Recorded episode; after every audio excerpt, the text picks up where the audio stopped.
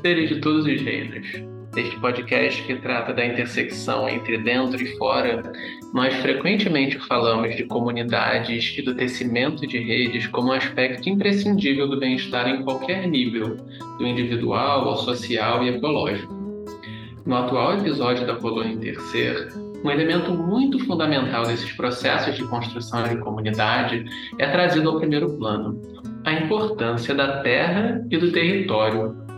O convidado é alguém que, em seus textos e práticas, frequentemente nos lembra deste aspecto.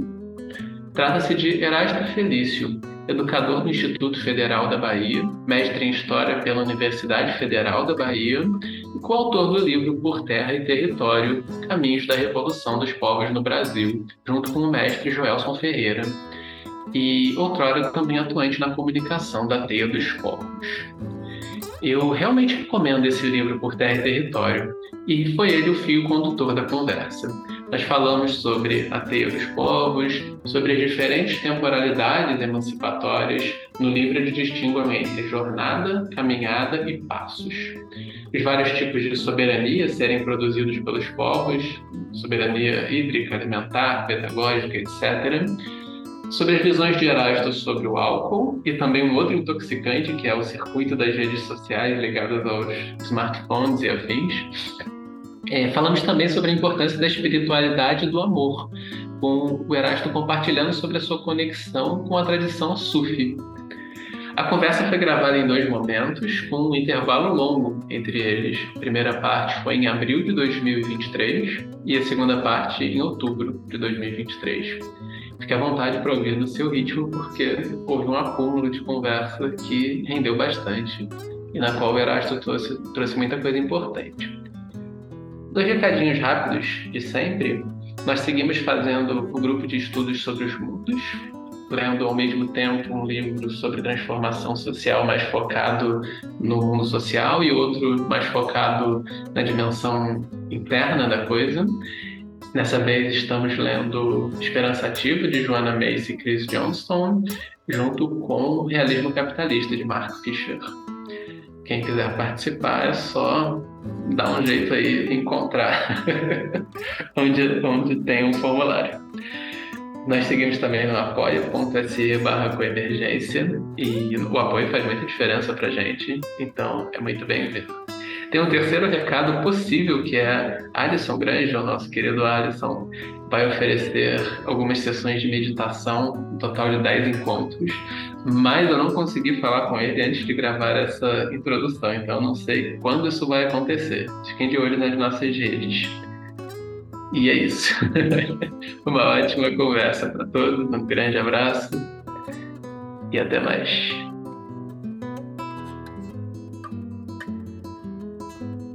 Erasto Felício, bem-vindo. Muito agradecido pelo convite. Opa, Aqui. feliz de te receber. É, Erasto, acho que um bom jeito de começar seria perguntando o seguinte: é, o que é a Teia dos Povos e qual é a sua atuação dentro dela? É, a Teia dos Povos é um, a gente poderia chamar de uma aliança né? de, de povos, comunidades, movimentos sociais. Diferente de uma frente ou de uma central, por exemplo, né?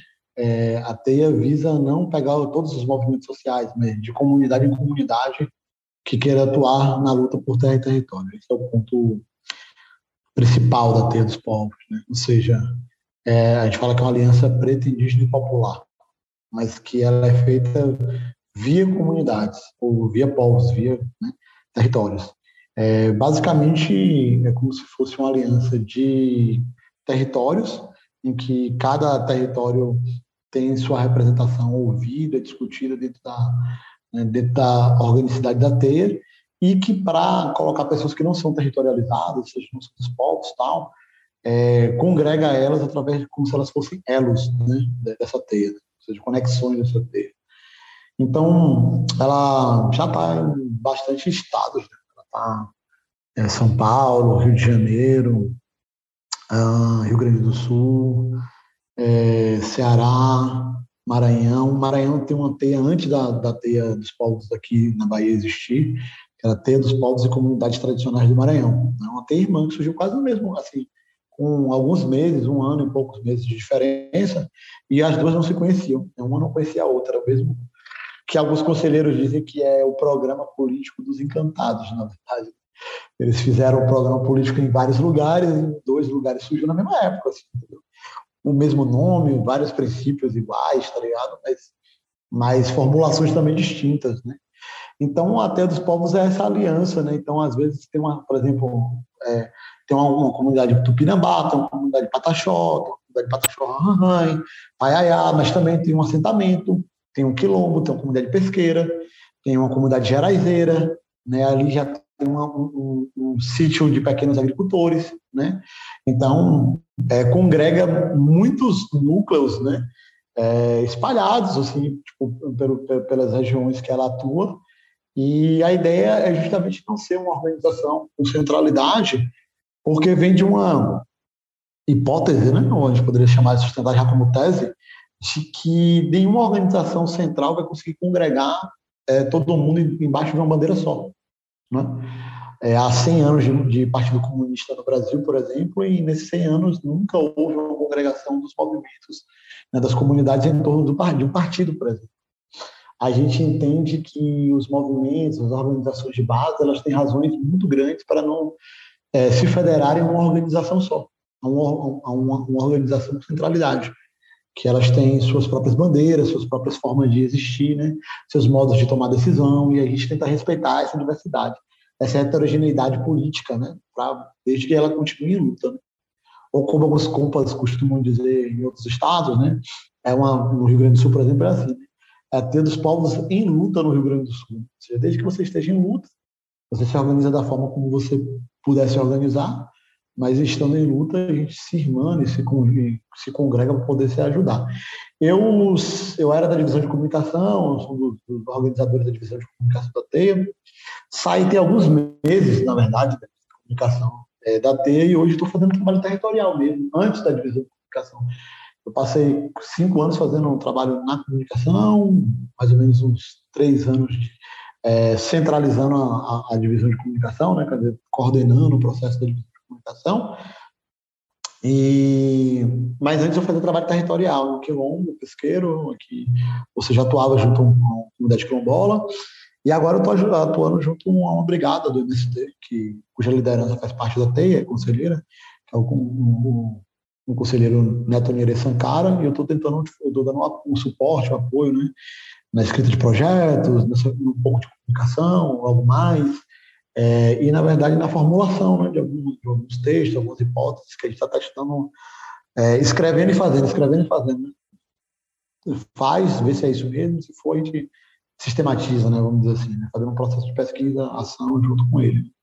É meio isso, assim, meu, meu, meu trabalho atualmente, né? mas até recentemente eu estava responsável pelo processo de difusão da T e acabava funcionando meio como uma espécie de, de comunicador que fazia essas reuniões na formação de novas teias. Então, é, veio de, as novas teias depois da Bahia e do Maranhão, que são as primeiras, vieram desse processo de difusão, né? feito pela, pela comunicação e essa luta que os povos mais velhos têm, né? de expandir sua palavra e seu programa, né? para além, do, para além do, do, dos territórios que eles estão. Uhum.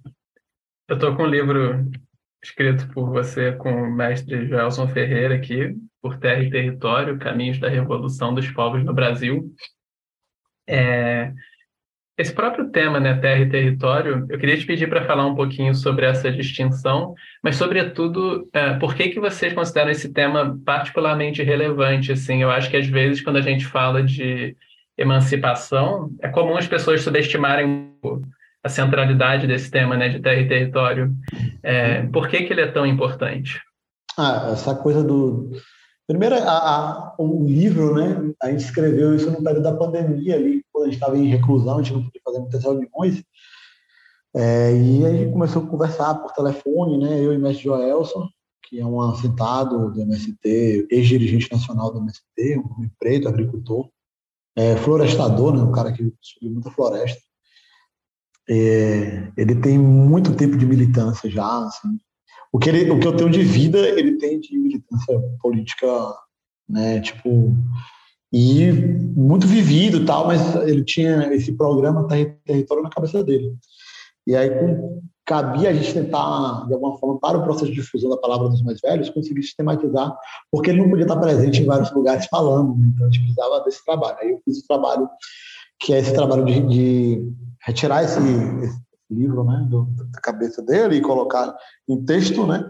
E claro, né, a gente não é um transcritor, né? A gente acaba contribuindo também, porque todo o processo de, de tradução coloca um pouco da carga do tradutor em cima, né? Desse. Então foi mais ou menos isso que aconteceu e, e a gente acabou escrevendo juntos esse trabalho, né? A parte mais textual da organização é uma, é uma parte minha e os fundamentos, os princípios ali são coisas dele e ali acolá algum tipo de contribuição intelectual, tipo de reflexão que colocava sobre ele. É, o programa Terra e Território ele tem a ver muito com a dimensão de compreender que os entraves principais da luta é, política brasileira estão associados ao problema fundiário brasileiro e à dominação da estrutura brasileira. Hoje em dia as pessoas falam muito em descolonizar, esquecem que a dimensão colonial é uma dimensão de conquista da terra.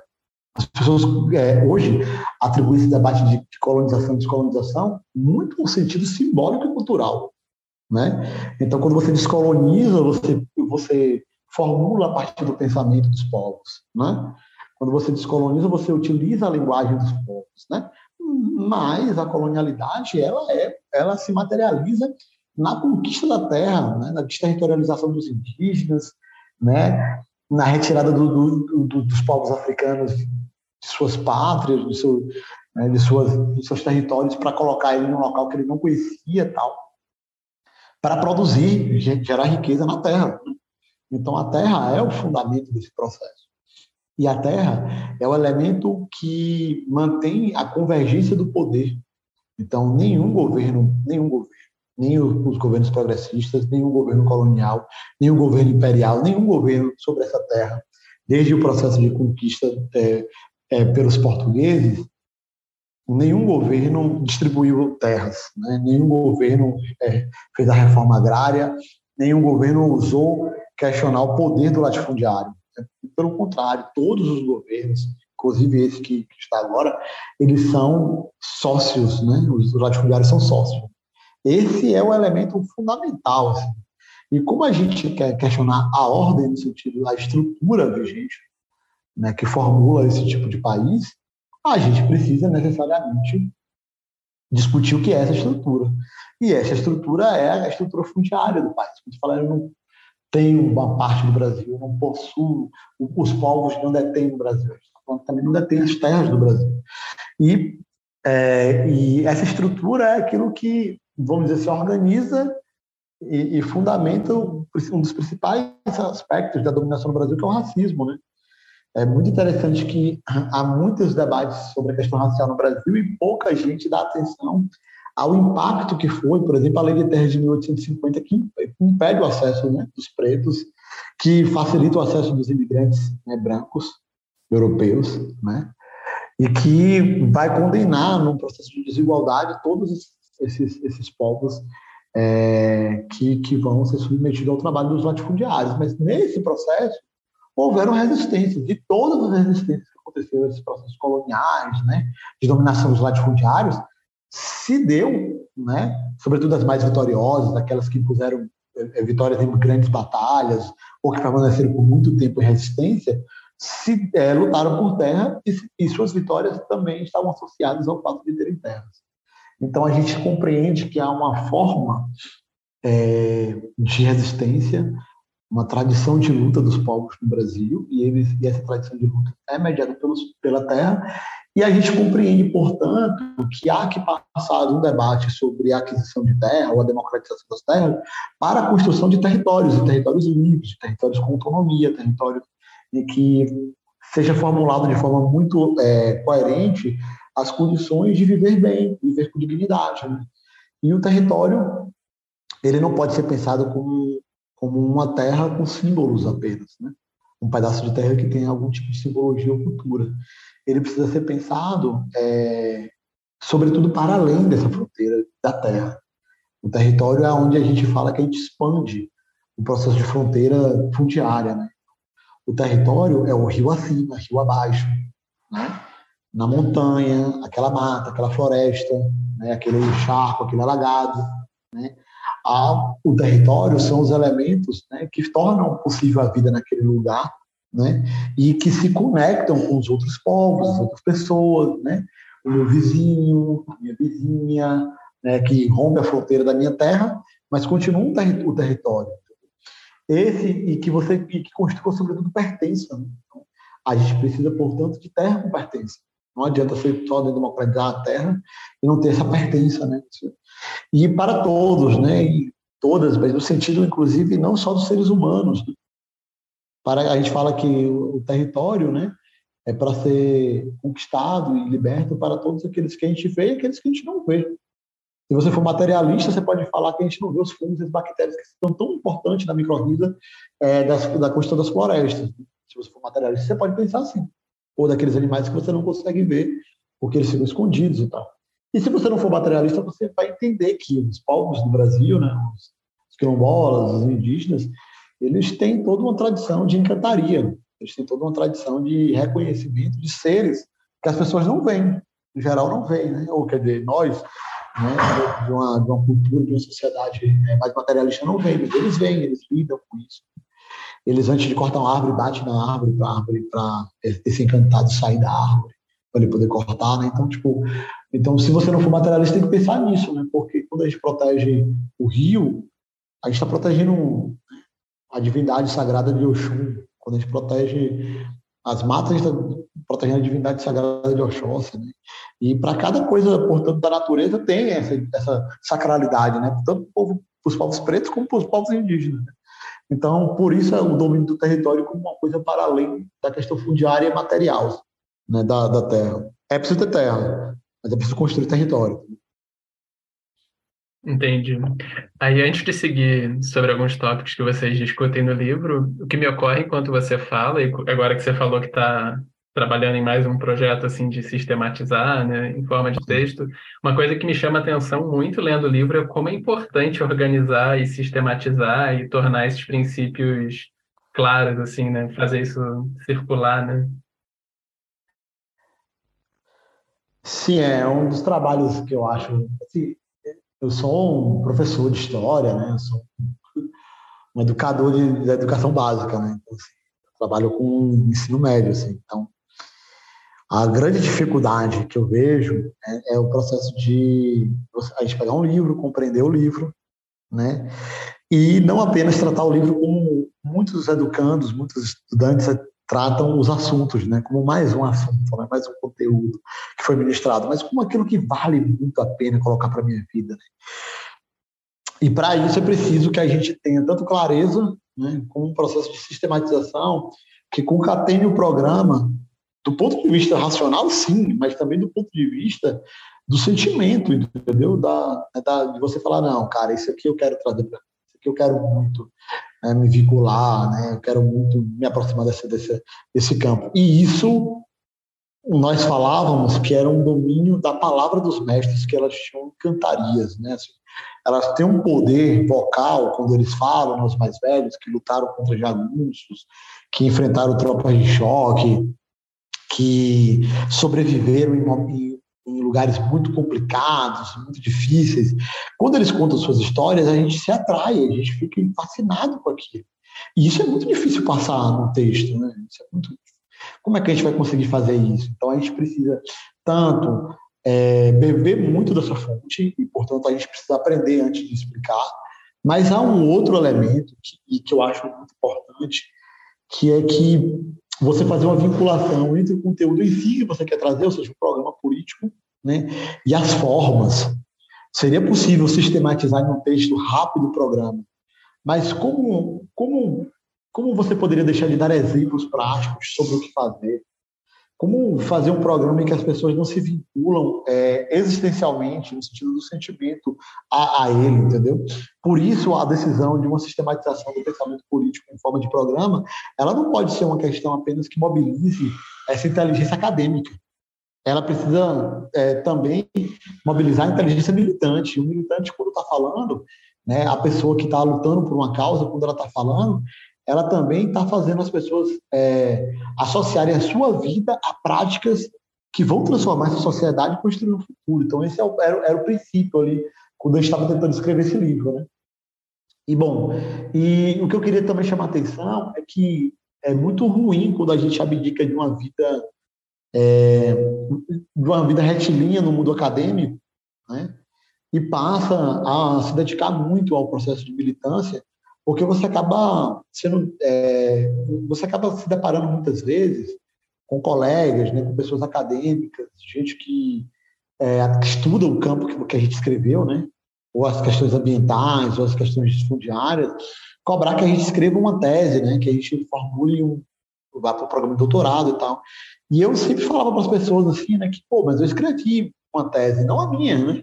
tipo, escrevi a Joelson, entendeu? Tipo assim, que tava lá, mano, e que não ia, né, que precisava ser escrita, saca? Tipo, então a gente também tem que pensar, pensar-se enquanto intelectual como aquele que faz também a, a junção, a vinculação, a ponte, a intermediação, né, é, desse processo criativo que existe nos povos, que existe nos movimentos, para esse universo escrito, né, de domínio mais, é, vamos dizer assim, de domínio mais é, erudito, político e tal, é, formal, né, da, da, escrita. Então essa que também é a tarefa, assim.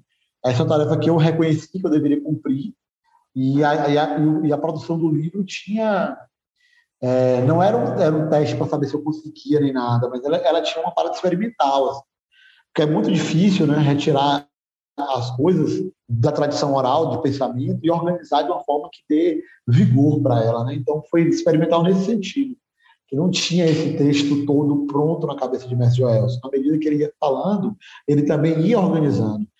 E, e eu diria até que hoje ele deve ter um segundo livro na cabeça, vamos dizer assim, do Por Terra e Território 2, assim, porque na medida que ele foi debatendo esse livro, também algumas coisas foram melhor formuladas por ele, na inteligência que ele tem, né?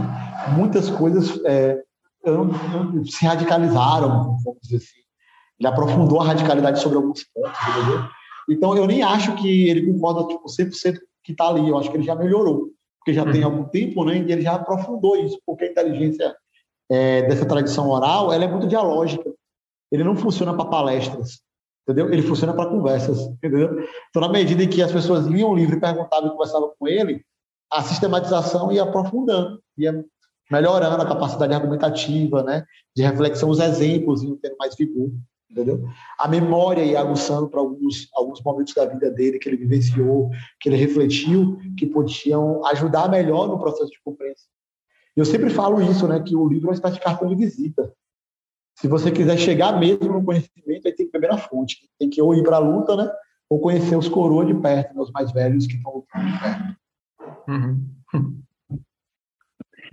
Dentre as coisas muito interessantes que vocês trazem, uma é essa divisão, uma certa temporalidade da luta entre jornada, caminhadas e passos. É. Você poderia falar um pouquinho sobre cada uma dessas etapas? Sim, a ideia, na verdade, que a gente precisa entender que a luta maior que a gente está fazendo, ela, as pessoas em geral falam, ah, eu sou um revolucionário, então eu estou lutando contra o capitalismo. Mas essa luta é uma luta difusa. A mesma, ah, eu estou lutando contra o racismo, é uma luta difusa. O que exatamente você está fazendo né, para lutar contra o racismo, ou contra o capitalismo, ou contra o machismo? A pergunta que a gente fazia queria dar dimensões práticas ou dimensões organizacionais, né? É, ou seja, pensando na vida dos movimentos da luta, do que é essa luta genérica, que as pessoas agora falam que estão lutando, mesmo que ela não seja organizada, mesmo que ela não esteja vinculada, participando de uma ação concreta, mas elas são contra tal coisa, né? Se você é contra, tem que fazer alguma coisa contra isso. E a gente, para dar essa dimensão, a gente imaginou que a gente estava em uma longa viagem. E por que essa longa viagem? Porque Joyce disse que a gente não está numa luta, não, mas Joyce não disse que a gente está numa luta de, de 10 anos, de 20 anos. Ele disse que a gente está numa luta de milênios. Né? A, a, a emancipação das pessoas né? não é uma coisa do, agora do capitalismo. Se a gente pegar a história antiga, né? É, seja a história que a cristandade é, colocou dentro do, do, da Bíblia, por exemplo, é uma história de submissão, né, de subalternidade dos judeus, né, aos babilônios, aos, aos, aos egípcios. Mesmo que a gente pegue a história dos povos urbanos, a gente vê que eles estão em luta, tá ligado? Contra reinos injustos, contra governantes né, complicados. A história dos próprios chineses, né? Quer dizer, é, os imperadores sendo é, depostos por, por rebeliões campesinas, né? Então, não é uma luta de agora. A gente tem colocando assim, e é uma luta que vai durar muito tempo. Em vários sentidos. Não é que a gente não queira vencer o capitalismo agora, é porque a gente acha que essa luta não para ao vencer o capitalismo. Esse é o ponto principal da, da ideia. Então, a gente está numa longa viagem. Essa viagem tem várias caminhadas. Porque, tipo, para lutar contra esse capitalismo, tal, a gente precisa, a gente fala, né, tipo, começa com água, a gente de água. As pessoas acham que a gente precisa de consciência de classe, a gente não, a gente, a gente aí nesse sentido a gente é mais materialista que, que, as, que as pessoas que acham que precisa de consciência de classe, eles são muito idealistas. Sem água não dá para ter, ter, consciência de classe, se você não tem água você morre, né? já era, acabou a consciência de classe. Então começa pela água, e a água é uma coisa que o capitalismo vai cada dia mais cobrar da gente quando eu nasci, lá pelos idos de 86, e eu tive minha primeira infância, ninguém comprava água no sentido de garrafinha de água para beber. Quando a gente batia um baba, né, que a gente chama baba no futebol, né, rua, é, em uma rua de uns amigos, e a gente estava com sede, a gente tocava a campainha eu batia na porta de uma casa aleatória, de que a gente não conhecia, e pedia água, e a pessoa vinha trazer água para a gente. Essa era a nossa infância. Ninguém ia comprar uma garrafa de água. Eu lembro de estranhar minha mãe comprando garrafa de água quando começou com essa parada de comprar garrafa de água, porque você não pede água né, na casa de alguém. E isso sempre funcionou. Ela, nós, nós estamos agora em Salvador, é a capital. Aqui não, aqui não tem isso de pedir água. Como assim? Aqui não tem isso. Tocar a campainha de algum prédio desse e pedir para alguém pegar água. Ela, ninguém vai dar. Eu fiquei muito assustado com isso. Né? Então a água é uma, uma parada que passou a ser cobrada da gente. Cada dia vai ser mais cobrada, né? A gente está vendo aí ataques a aquíferos, roubo de aquífero, roubo de água de aquífero, privatização de água. No, da, a França agora, enquanto a gente está falando, está em uma guerra por água.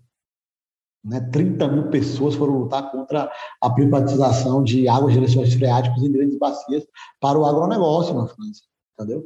Então, isso é um tema do mundo. Então, a gente está falando, você precisa de água. Então, para lutar pela água, a gente está fazendo o quê? Para ter a luta pelo capitalismo, a gente precisa primeiro da água. Então, a gente precisa de uma caminhada, né? para ter soberania hídrica. Qualquer movimento que seja, qualquer movimento que exista, ele precisa de soberania hídrica. Eu, sempre, eu sempre falo isso. Quando a gente, quando um, um sem-teto ocupa uma área, né, um terreno, alguma coisa, a primeira coisa que o poder público faz, a polícia, a justiça, é cortar a água do lugar. Impedir eles de beber água. Para ver se eles vão sair, e vão sair, óbvio. Ninguém fica sem água no lugar. Eu lembro de ocupações de movimento estudantil que fazia barricada para fazer a reintegração de posse, e a polícia, e uma das coisas que a polícia fazia era impedir que as pessoas mandassem água, jogassem água, garrafas de água, para as pessoas que estavam dentro, do, do, dentro da ocupação, que é para a gente sair de sede, entendeu? Para não ter reintegração pela força da violência. Lá em Rojava, no, na, na, luta né, do, dos curdos, lá, é, no, no noroeste do Kurdistão, é, a Turquia, né, um Estado absolutamente autoritário, desviou rios, represou rios, impediu o rio de chegar aonde os rebeldes estão, saca? Tá ligado, bicho? Para matar de sede o movimento político. Né? Então a gente precisa caminhar para a soberania hídrica. Então isso é uma caminhada. E nas caminhadas a gente tem passos, né?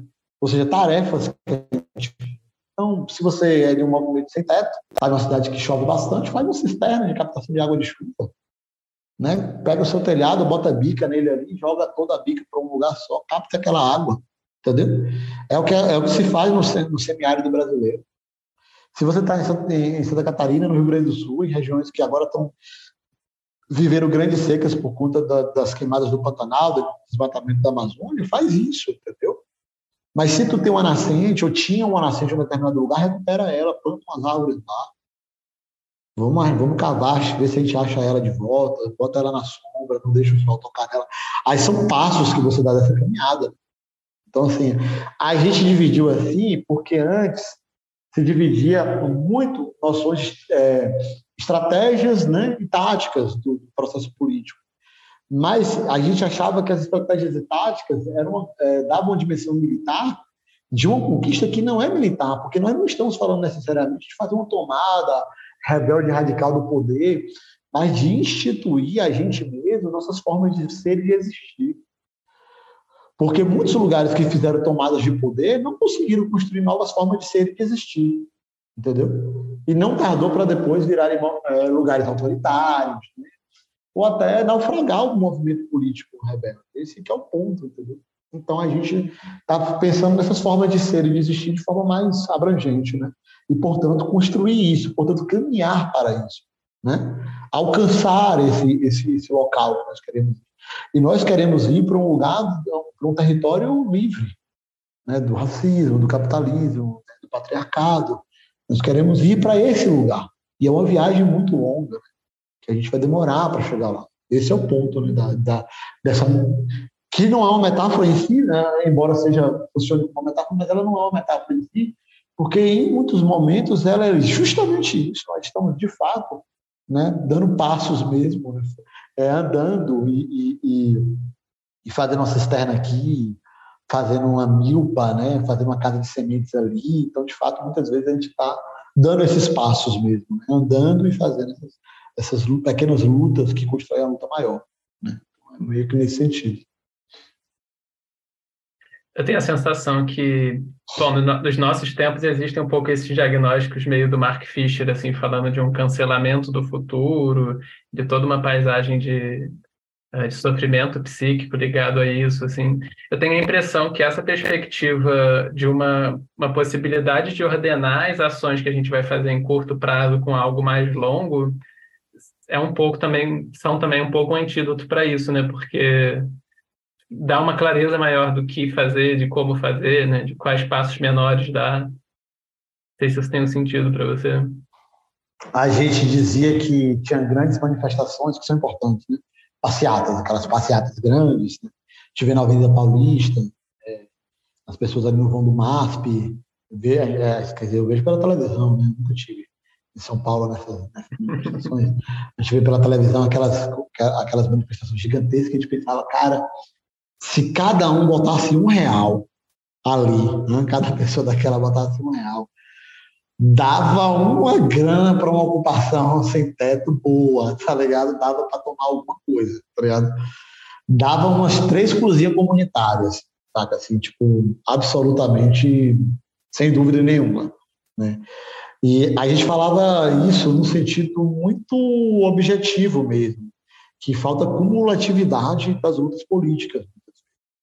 Aqui, é, aqui na Bahia, em Salvador, se faz grandes manifestações que saem do Campo Grande e vão até o Farol da Barra. Cara, a, e manifestações grandes, né, com grandes discursos de ordem e tal. A quantidade de bebida que é vendida. Quando tem manifestação, aparecem muitos carrinhos que vendem cerveja. Muitos. E aqui tem um negócio de mini trio, que são carros de som grande que as pessoas colocam, botam, botam banda no meio do bagulho. O bagulho vira meio que uma festa, uma parada. Mas assim, a incapacidade de acumular daquilo é gigantesca. Eu não estou colocando na conta da bebida isso em si, mas é porque aquela festa toda você não consegue reunir 70 pessoas para falar assim: ó, vamos tirar aqui um mutirão para fazer a reforma é, da, da, sei lá, da sede da ocupação Manuel, Manuel Faustino, do MSTB, ou, ou, sei lá, uma horta do, do Quilombo Quingoma, não consegue. São milhares de pessoas, dezenas de milhares de pessoas reunidas, e você não tira uma ação concreta que não seja aquela, aquele, aquela manifestação que se em si mesma, aquela, é ela por ela mesma. Há um ensimesmamento político daquele processo. Eu estou aqui numa performance, entendeu? E evidentemente que elas cumprem o papel, mas esse papel de chamar a atenção dos meios de comunicação, passar na televisão, mostrar que o povo está indignado, ele é um jogo do republicanismo bocó, né? porque na República essa pressão popular serve é, para frear projetos políticos, para endossar grupos políticos é, das instituições, mas elas não jogam o jogo de transformações que institui o poder do povo. Ou seja, elas não vão lá e realizam por si mesmas. Eu, eu vou dar exemplos assim, ó.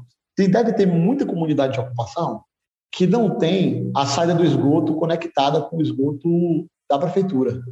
Deve ter muita gente assim. Muita gente. E aí a prefeitura nunca vai fazer, porque é uma ocupação, né? ela tem interesse nisso. Fazer, ela quer que o povo saia dali. Mas, cara, abrir uma vala é uma coisa tão besta quando você contrata uma retroescavadeira e 50 centavos de cada pessoa que estava ali resolveria esses problemas sanitários de metade das ocupações daquele lugar. Saca? Tipo assim, isso é uma coisa instituinte que a gente mesmo faz. Que a gente toma a nossa responsabilidade para poder executar algo. E fazer a gente mesmo. E poder, portanto, ter mais moral e cacife. E dizer, ó, realizamos. Se a prefeitura vir, você não vai poder fazer isso aqui não e desfazer o que a gente fez, porque foi a gente que pagou a gente que realizou, entendeu? A gente quer desse jeito, tal, você tem mais moral. As pessoas confiam mais porque foram realizadas. Nosso povo está cansado de palavrório, entendeu? De conversa fiada, de ficar falando o tempo todo. Eles querem ver as ações, as práticas, né? Que são realmente rebeldes. Então, sim, tem uma dimensão de acumulação, no sentido de você saber que quando você fizer uma casa de semente, né, e você tiver um plantio ali sempre para guardar semente, todos os anos, você está dando um, um, passo dentro do, do, processo de soberania alimentar do povo daquele território. Você saber que quando você, é, sei lá, né, é, fez um reforço escolar para uma escola em comunidade de periferia do Rio de Janeiro, que tem muitos dias letivos cancelados por conta de violência policial, né, de operações policiais que sobem aquele morro. E você vai fazer uma escolinha, uma sala de aula que é um reforço para esses dias, para quando isso acontecer, você ter ali um processo desse, né? Então, quando, quando, quando você faz isso, você está ajudando absolutamente a instituir uma organização, um povo, uma instituição que emancipa aquelas pessoas da esse é esse é o elemento, esse é o ponto fundamental, né? Conseguir é, avançar, portanto, é, com a nossa capacidade de realização. E um dia, aquela escolinha pequenininha, né? Aquela pequena escolinha, aquela sala de aula que você fez ali, pra... vira uma aula mesmo regular e depois vira outra. Então, esse é o ponto principal. É, cara, nesses aspectos que você está falando é, de soberania, né? Vocês usam bastante a palavra, essa palavra, Sim. você falou no caso da soberania hídrica, né? É, você poderia falar um pouco do aspecto alimentar Sobre como vocês falam da agroecologia bastante, e um outro aspecto que me ocorre é da, da conservação de sementes, por exemplo. Massa. Então, é, o, o, debate sobre o termo soberanias é porque a gente está falando sobre ter as condições. Às vezes as pessoas têm uma dimensão de que é necessário ter, é, ter autonomia 100%. A gente não, nunca vai ter autonomia 100% dentro de uma sociedade que ainda é uma sociedade capitalista, que é uma sociedade com, com muitos elos de dependência, né, de todas as naturezas possíveis. Então, o que a gente fala é de ampliar as capacidades de soberania, de emergência, de emancipação do povo. Ou seja, é, em certa medida, a palavra soberania ela quer representar né, a nossa condição de realização daquilo ali. Ela é a nossa condição de ter o domínio né, é, daquele, daquele, ou seja, o domínio de, de cuidar, né, de proteger, mas também de possuir a água, a comida, a educação própria da, da gente. Então, o, o, principal aspecto, até eu diria que, ela começa, né, aqui na Bahia, ela começa com as sementes. Né? Ela não é, não há uma teia antes das sementes crioulas. Primeiro, porque o debate sobre sementes crioulas, né? Com a transgenia, ou seja, com, a, com as indústrias, as grandes indústrias é, do setor do agronegócio é, fazendo muitas sementes transgênicas, o que aconteceu foi que essas sementes elas, você não consegue reproduzi-las. Você consegue o produto dela, mas quando você pega aquela semente e planta novamente, você não consegue uma planta que dê sementes para você. Para você sempre comprar na mão, gerando uma cadeia de dependência com, com essas multinacionais né, da transgenia. Isso fez com que desaparecesse muita, muita, muita variabilidade genética que nós tínhamos na biodiversidade brasileira, alimentar os povos, entendeu? O povo tinha várias. É essa seleção do supermercado que fazia a gente sair de 25 batatas doces para uma batata doce branca e uma batata doce roxa. E roxa que não é roxa dentro, né? Não é tão roxa dentro. Aí tem batata roxa que é roxa dentro, tem batata roxa que é laranja, é, roxo por fora, mas meu laranja por dentro, tem batata é, que é laranja por fora, branca por dentro, branca por, por fora, laranja por dentro. Então, assim, isso foi desaparecendo da, da, da dieta do brasileiro, né? na medida em que foi espalhando no supermercado né? e, e, e essa política de commodity. Então, garantir a biodiversidade alimentar é se proteger de câncer, é se proteger da dependência dessas, é, dessas, dessas empresas. Então, a surgiu como? O mestre Elcio, que era dirigente do MST, viajava muito né, no Brasil, ele trouxe um punhado, assim, uns dois punhados de, de semente crioula é, do Rio Grande do Sul, de milho, de milho de feijão, né, de milho de feijão. E aí, quando teve a atividade, né, que foi o primeiro encontro de agroecologia da Bahia, ele distribuiu essas sementes crioulas para que as pessoas trouxessem né, mais sementes no, no, no, próximo encontro. E, pô, e Maria Muniz, né, a mestra Maria Muniz, o mestre Maiá, trouxe litros e litros do punhado que ela pegou, saca? Tipo assim, ela reproduziu e trouxe para a galera, entendeu? Para distribuir. E então, primeiro, a teia foi uma rede de sementes crioulas, assim, na origem, né? Depois que ela ganha essa formação de aliança mesmo. Então, começou com semente. Quer dizer, a gente sempre fala isso, né? Que as coisas nascem como. A semente é isso, é o começo, né? Então, e no caso da defesa das sementes crioulas, é uma defesa sobre a soberania alimentar. Você não pode ter uma dependência de uma empresa multinacional para você comer. Entendeu? Você precisa ter seu próprio alimento. E para você ter seu próprio alimento, você precisa retirar uma parte daquilo que você plantou e deixar uma parte daquilo ali como semente para a próxima geração. E respeitando essa diversidade genética, né? A natureza e, eu, e a agricultura tradicional, né? Selecionou muitas espécies. No milho, quando, quando, quando a, a, a, planta que deu origem ao milho era um, capinzinho, vamos dizer assim, né? Com 6, 6 7 grãos, assim. E passou por uma coisa de 400 grãos, gigantesco, né? Com 3, 4 metros de altura. Era uma gramínea, pô. E, e a seleção das melhores, né? Pelo, pelo cultivo, foi transformando a planta no que ela é hoje. A gente não é contra isso. A gente quer fazer isso, mas a gente acha que isso tem que respeitar essas tradições, né? a própria genética da biodiversidade. Não pode ser uma seleção lá em laboratório que rechaça a possibilidade do cara ter sua própria semente. Né? Então, esse é um ponto. E, e, e, a soberania alimentar é porque é o seguinte: a, a fome é a grande ameaça do capitalismo sobre os povos. Né?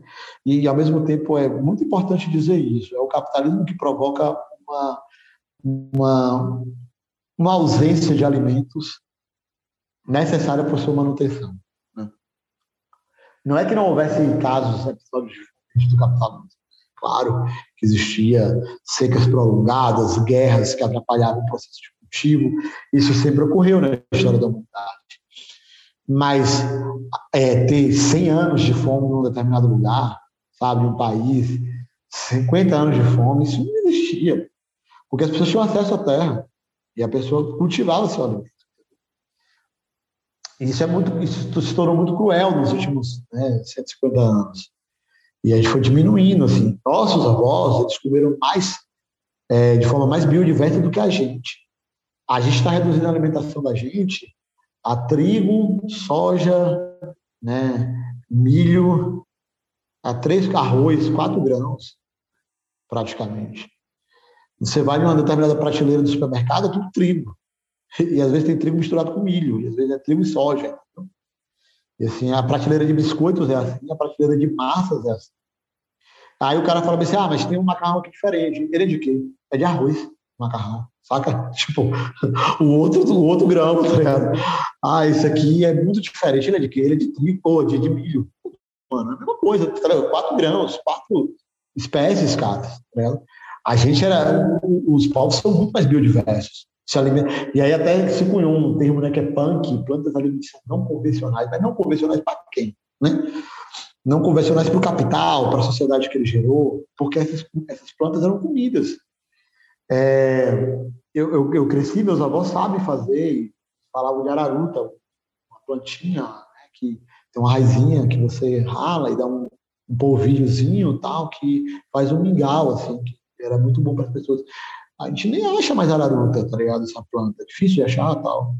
Eu plantei recentemente araruta, porque, cara, eu sempre ouvi falar disso, eu plantei esse negócio. Taioba também. E faz, né, muitas comidas com a folha, que é uma folha de verde escura, com, com a couve. Mas é mais fácil de tê-la, mais fácil de cultivá-la, entendeu?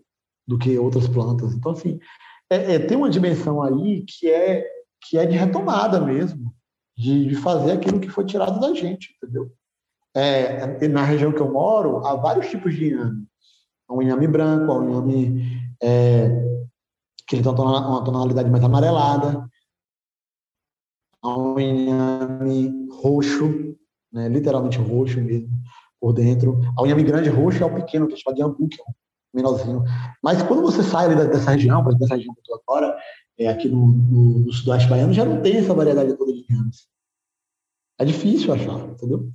E se você vai para um grande centro, aí que você não acha mesmo, entendeu? Você vai diminuindo a variedade. Então a gente precisa retomar essa variedade. Essa variedade protege a gente em termos de saúde. É, quando uma determinada plantação ou um produto subir muito de valor, a gente pode utilizar outro, né? Que é similar, é próximo, que a gente tem aqui. Isso nos, nos protege dessas altas que são cada vez mais comuns é, do valor dos alimentos, né? São em escala mundial, não tem necessariamente a ver com a guerra da Ucrânia e tal tem a ver com o que a gente chama de monopolização é, dessas grandes multinacionais que têm a transgenia, entendeu? Elas já têm portos, distribuidora de sementes, sacamento, indústria de beneficiamento, distribuição de alimentos, sabe? Quanto mais elas vão produzir é, é, pedaços da cadeia de alimentos, mais elas vão podendo maximizar seus lucros, né? E aumentando os valores mesmo. E a gente só se protege disso se a gente tiver alguma coisa para oferecer em troca, né? Não vou comprar o feijão deles, vou plantar um feijão de corda, ou vou, vou comer feijão andu, porque o feijão está 10 reais e eu não, não, não quero pagar 10 reais no feijão. Então, vou substituir o feijão carioquinha por um feijão rosinha, por um feijão é, é diferente e tal. Assim. Não é o que eu estou acostumado, o marronzinho, mas ele é gostoso também, é legal, eu consigo plantar ele, aqui perto de casa, tal, ele está bem adaptado à minha região. A gente precisa disso, cara.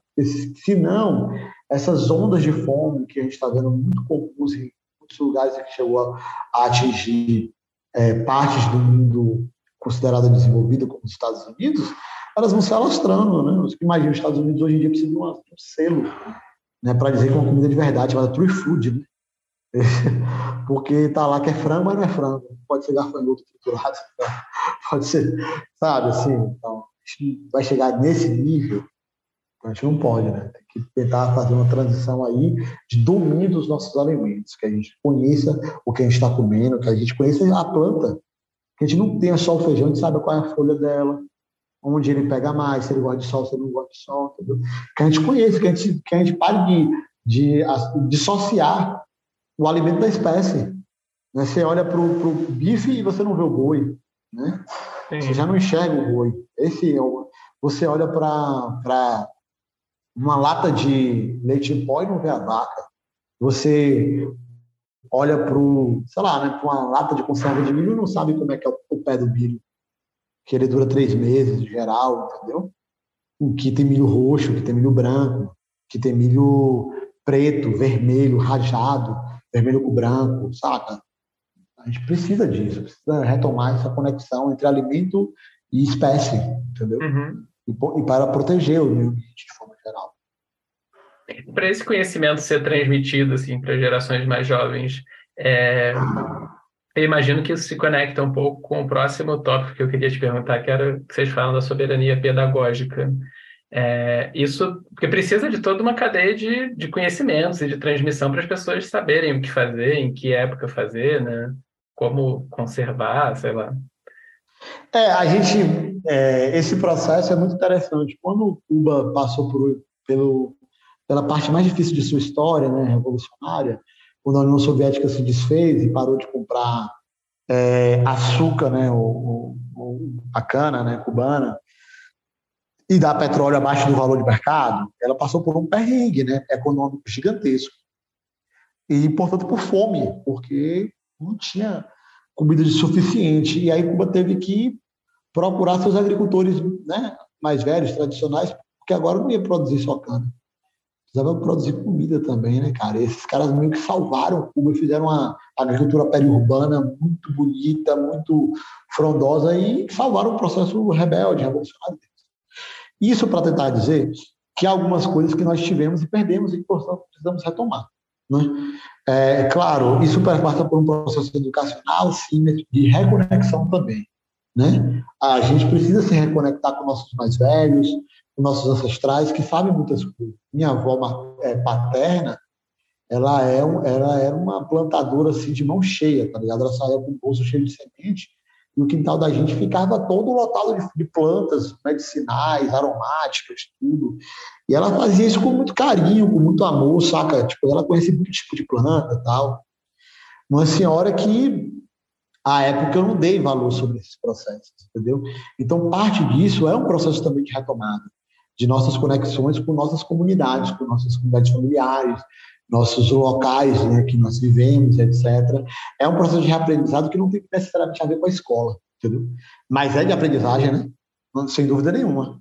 É de aprendizagem, mas não necessariamente de escola. Agora, nós apostamos também que toda comunidade que se constitua como comunidade de reflorestamento, de produção de agroecologia, de subfloresta, ela também vai precisar de um processo de aprendizagem sistematizado para a juventude, né, que retoma esses conhecimentos e sistematiza, organiza eles. Mas isso tem uma dimensão muito prática. Isso tem uma dimensão muito menos é, conceitual ou, ou, de organização curricular do que a gente imagina. Saca? Isso tem muito a ver com a, com, com a vivência dentro do território. Ou seja, com andar na mata, né? com ir para a horta urbana ali do seu bairro, e mexer na, na terra, e ouvir o cara falando, oh, não faz desse jeito, não, faz daquele. Olha, se você for plantar é, o, o, milho, não planta em tal data, se por causa da geada, né? O pessoal que está no sudeste do país. Ah, tudo bem, então eu vou plantar em outra época. Essas coisas, no calendário lunar, a lua tá para leguminosas, a lua não tá para raízes. E a gente, isso é prática. Não, assim, a gente até organiza, sistematiza algumas coisas. A gente fez uma época, um calendário, um calendário lunar né, de como o pessoal do assentamento Sul plantava. Mas, embora seja importante esses processos, a lida com essas pessoas, né, o convívio com essas pessoas é mais relevante nesse sentido, saca? E, mas a gente também quer transitar muito num debate sobre aprendizagem para indivíduos, né, para uma aprendizagem coletiva mesmo, e que o sujeito da aprendizagem não seja a pessoa, a criança, a juventude, mas seja o território, a comunidade, entendeu? O que, que a comunidade precisa aprender, não só o que as crianças precisam aprender. Porque tem coisa que os homens mais velhos da comunidade precisam aprender, né? Na comunidade tem um cara de homem machista, um cara de homem, tá ligado, que é homofóbico e tal, às vezes ele precisa aprender. E aí ele já não está mais na escola, vai fazer escola só para as crianças, para os jovens. Então é preciso ter uma escola que seja para o território. Porque há coisas que as pessoas precisam, precisam aprender. A gente chega numa comunidade que não está mecanizada, que ela não tem roçadeira, motosserra, motopoda. E, portanto, as pessoas estão com muitas dores na coluna, de roçar baixo, fazendo muito esforço, cortando com machado. Saca? Então, não vai precisar aprender a mexer nessas máquinas. Não tem esse aprendizado que tem. Não é para criança. É um aprendizado para o território. Outra, outra galera está aprendendo a fazer bioconstrução, porque não tem dinheiro para fazer as coisas com, com, a construção civil normal, né? com a indústria da mineração, e precisa de, de bioconstrução. E vai aprender bioconstrução, porque não tem prazo para aprendizado. A escola, portanto, ela precisa é, é, concorrer à escola no sentido. Não pode ser os muros da escola, precisa ser é, a equipe, as pessoas, a organicidade do território responsável pelo processo de aprendizagem para além dos muros, né? Para além dos muros. E, e para além de quem está matriculado. Que a gente fala que a gente precisa é, chegar a uma soberania cognitiva. Quer dizer, uma capacidade de ter autonomia de cognição, das pessoas conseguirem aprender elas mesmas, entendeu? Sair dessa coisa que eu sou professor de história e só eu explico história e aí vai. Né? A gente passar por um processo em que as pessoas é, dominem, é, se dão todos os fundamentos desse processo, certamente elas dominem é, a experiência prática mesmo para poder aprender.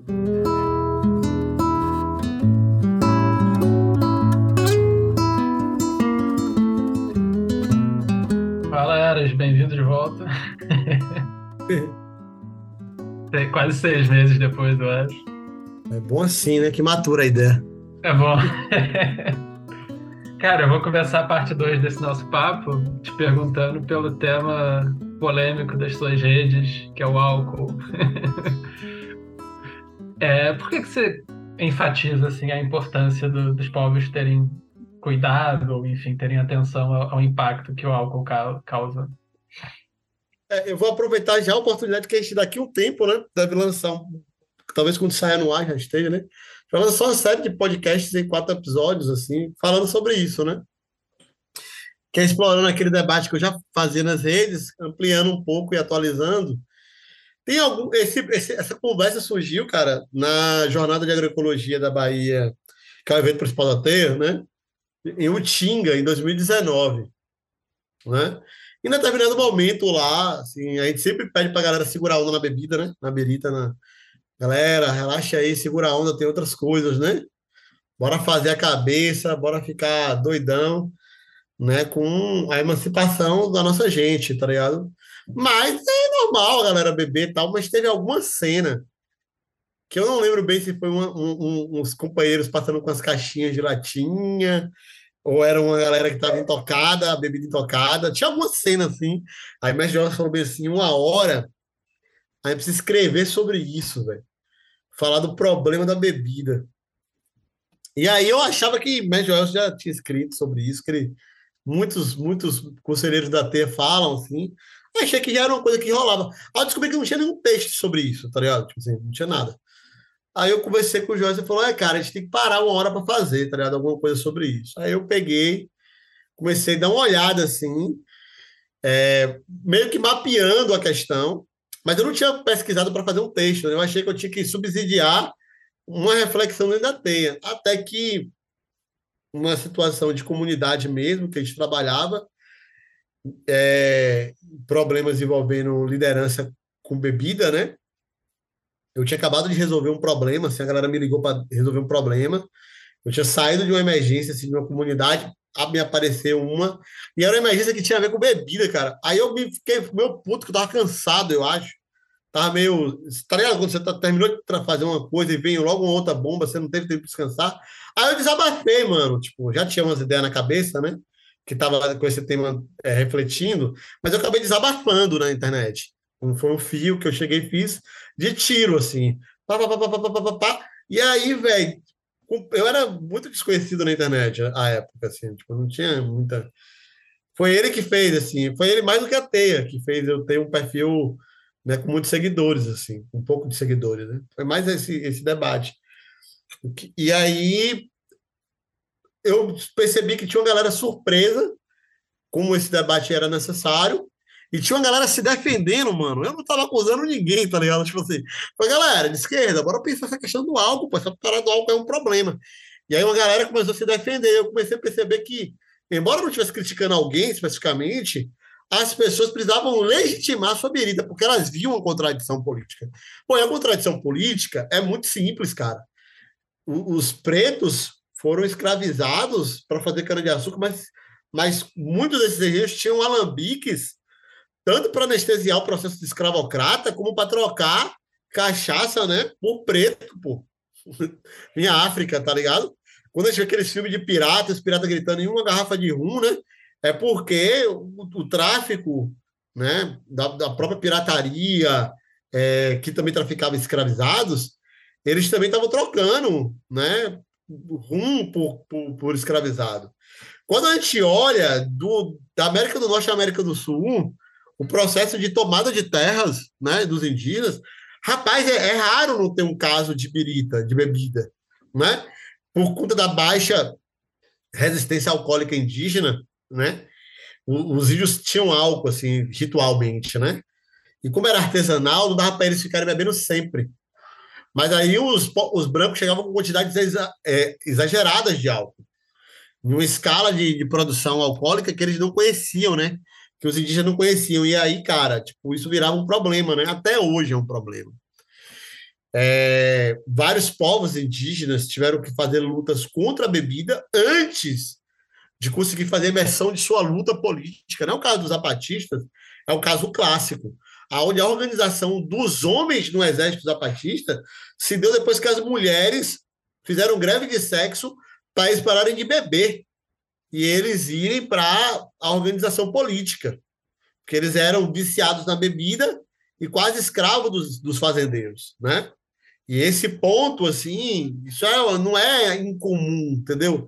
Você vai na Serra do Padeiro, em, em, dos Tupinambás, aqui no sul da Bahia, e lá também tiveram que parar de beber para fazer a luta. O caso clássico dos grandes heróis do povo brasileiro, assim, dos caras que mais lutaram, sem dúvida nenhuma, se eu fosse colocar um panteão de grandes lutadores, Chicão Chucuru estaria no meio, né, lá de Pesqueira, em Pernambuco, né, do Chucurus do Ororubá, e ele era é, um alcoolista. E ele não era uma grande liderança. Na, no, no desafio do processo lá, na, da sua luta, os encantados falaram, né, que ele tinha que superar aquilo para poder fazer a luta do povo dele.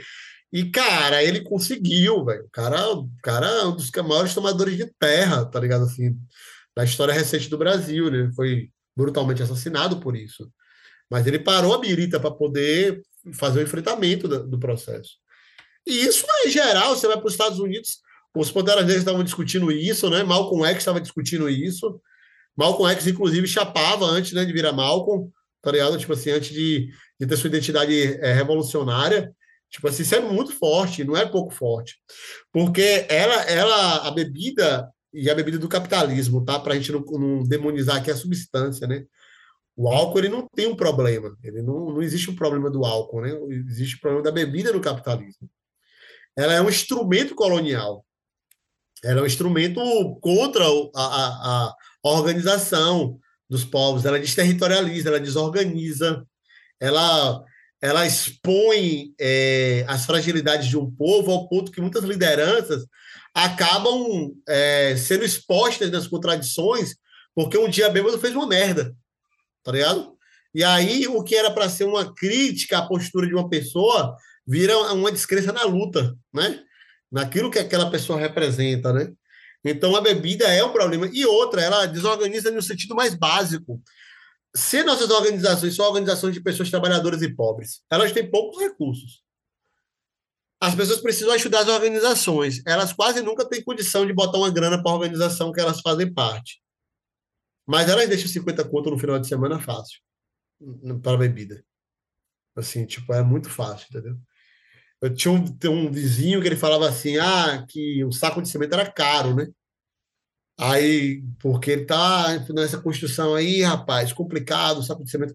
E aí, uma vez a gente defrontou com o fato de que o saco de cimento é, era mais barato do que, às vezes, né, do, do, do, que a birita, né, do que a cachaça. Ele tomou um susto, né? Que ele tinha muito mais facilidade de deixar é, 50 conto, 42 reais, 45 reais na cachaça do que deixar 38 a 42 reais no saco de cimento para construir a casa dele. Então, esses processos, eles, eles minam a força de nossa, da capacidade organizativa de nossa gente. É, e, e aí, tem gente que precisa ser abstêmio, porque tem problema e tem que afastar-se da bebida. Tem gente que não precisa ser, mas a gente literalmente precisa superar um problema das esquerdas, que é essa coisa de que você termina os processos em mesa de bar. Então, se você tem uma manifestação. Aqui na Bahia é assim, eu achei que era uma coisa da gente. Eu não viajo tanto o Brasil assim, mas aí eu fui para o Rio de Janeiro, era pior. Aqui na, Bahia começa a manifestação, quando termina, muita gente, você não vou falar todo mundo, mas muita gente vai para um bar processar a manifestação, aquela catarse, né? Ela poderia, a pessoa deveria se recolher para aquela reflexão entrar para dentro dela, ela deveria manter aquela raiva digna para que ela botasse muita energia na organização depois de tudo que ela passou, mas ela prefere ir para o bar. Grandes manifestações, 20, 30, 40 mil pessoas, terminava no Farol da Barra, um ponto turístico de Salvador. E, cara, era impressionante a quantidade de bebida, de latinha que tinha no chão. Era impressionante. Parecia um carnaval, em certo sentido. Quando eu fui para o Rio de Janeiro recentemente, e as pessoas né? Eu fui em alguns espaços de samba e as pessoas. Não lembro bem, acho que tava, foi no período que Bolsonaro ficou inelegível, ali no final de no início de julho, não lembro bem, uma coisa assim. E, e final de junho, início de julho. E tinha pessoas com a camisa né, vermelha, é, com fora não sei o que tal.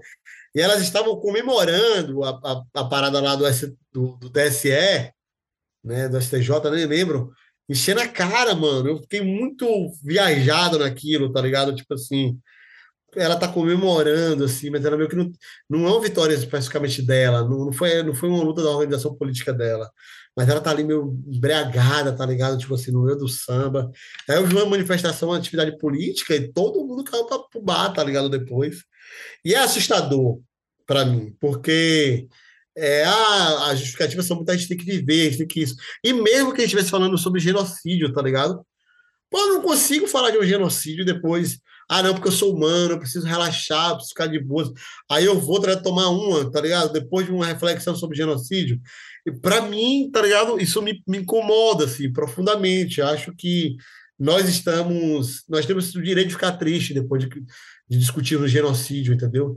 A gente tem que chegar em casa e ficar meio mal mesmo, porque é para ficar mal, não é para a gente ficar anestesiado, entendeu? E aí o processo do anestesiamento político ele é real oficial. Acho que ó, a Argélia foi assim, a Revolução da Argélia, né, teve que parar a bebida.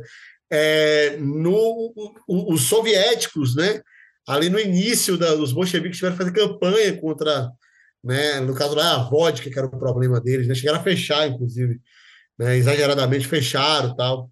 É, a revolução, a revolução chinesa teve que fazer né, um, primeiro a luta contra o ópio, depois também contra a bebida. A CNT espanhola, né, no processo da Guerra Civil, ali antes também, da Guerra Civil contra Franco, teve que fazer muitos cartazes dizendo: ó, trabalhador, se você quer se libertar, você não pode ficar bebendo, não pode.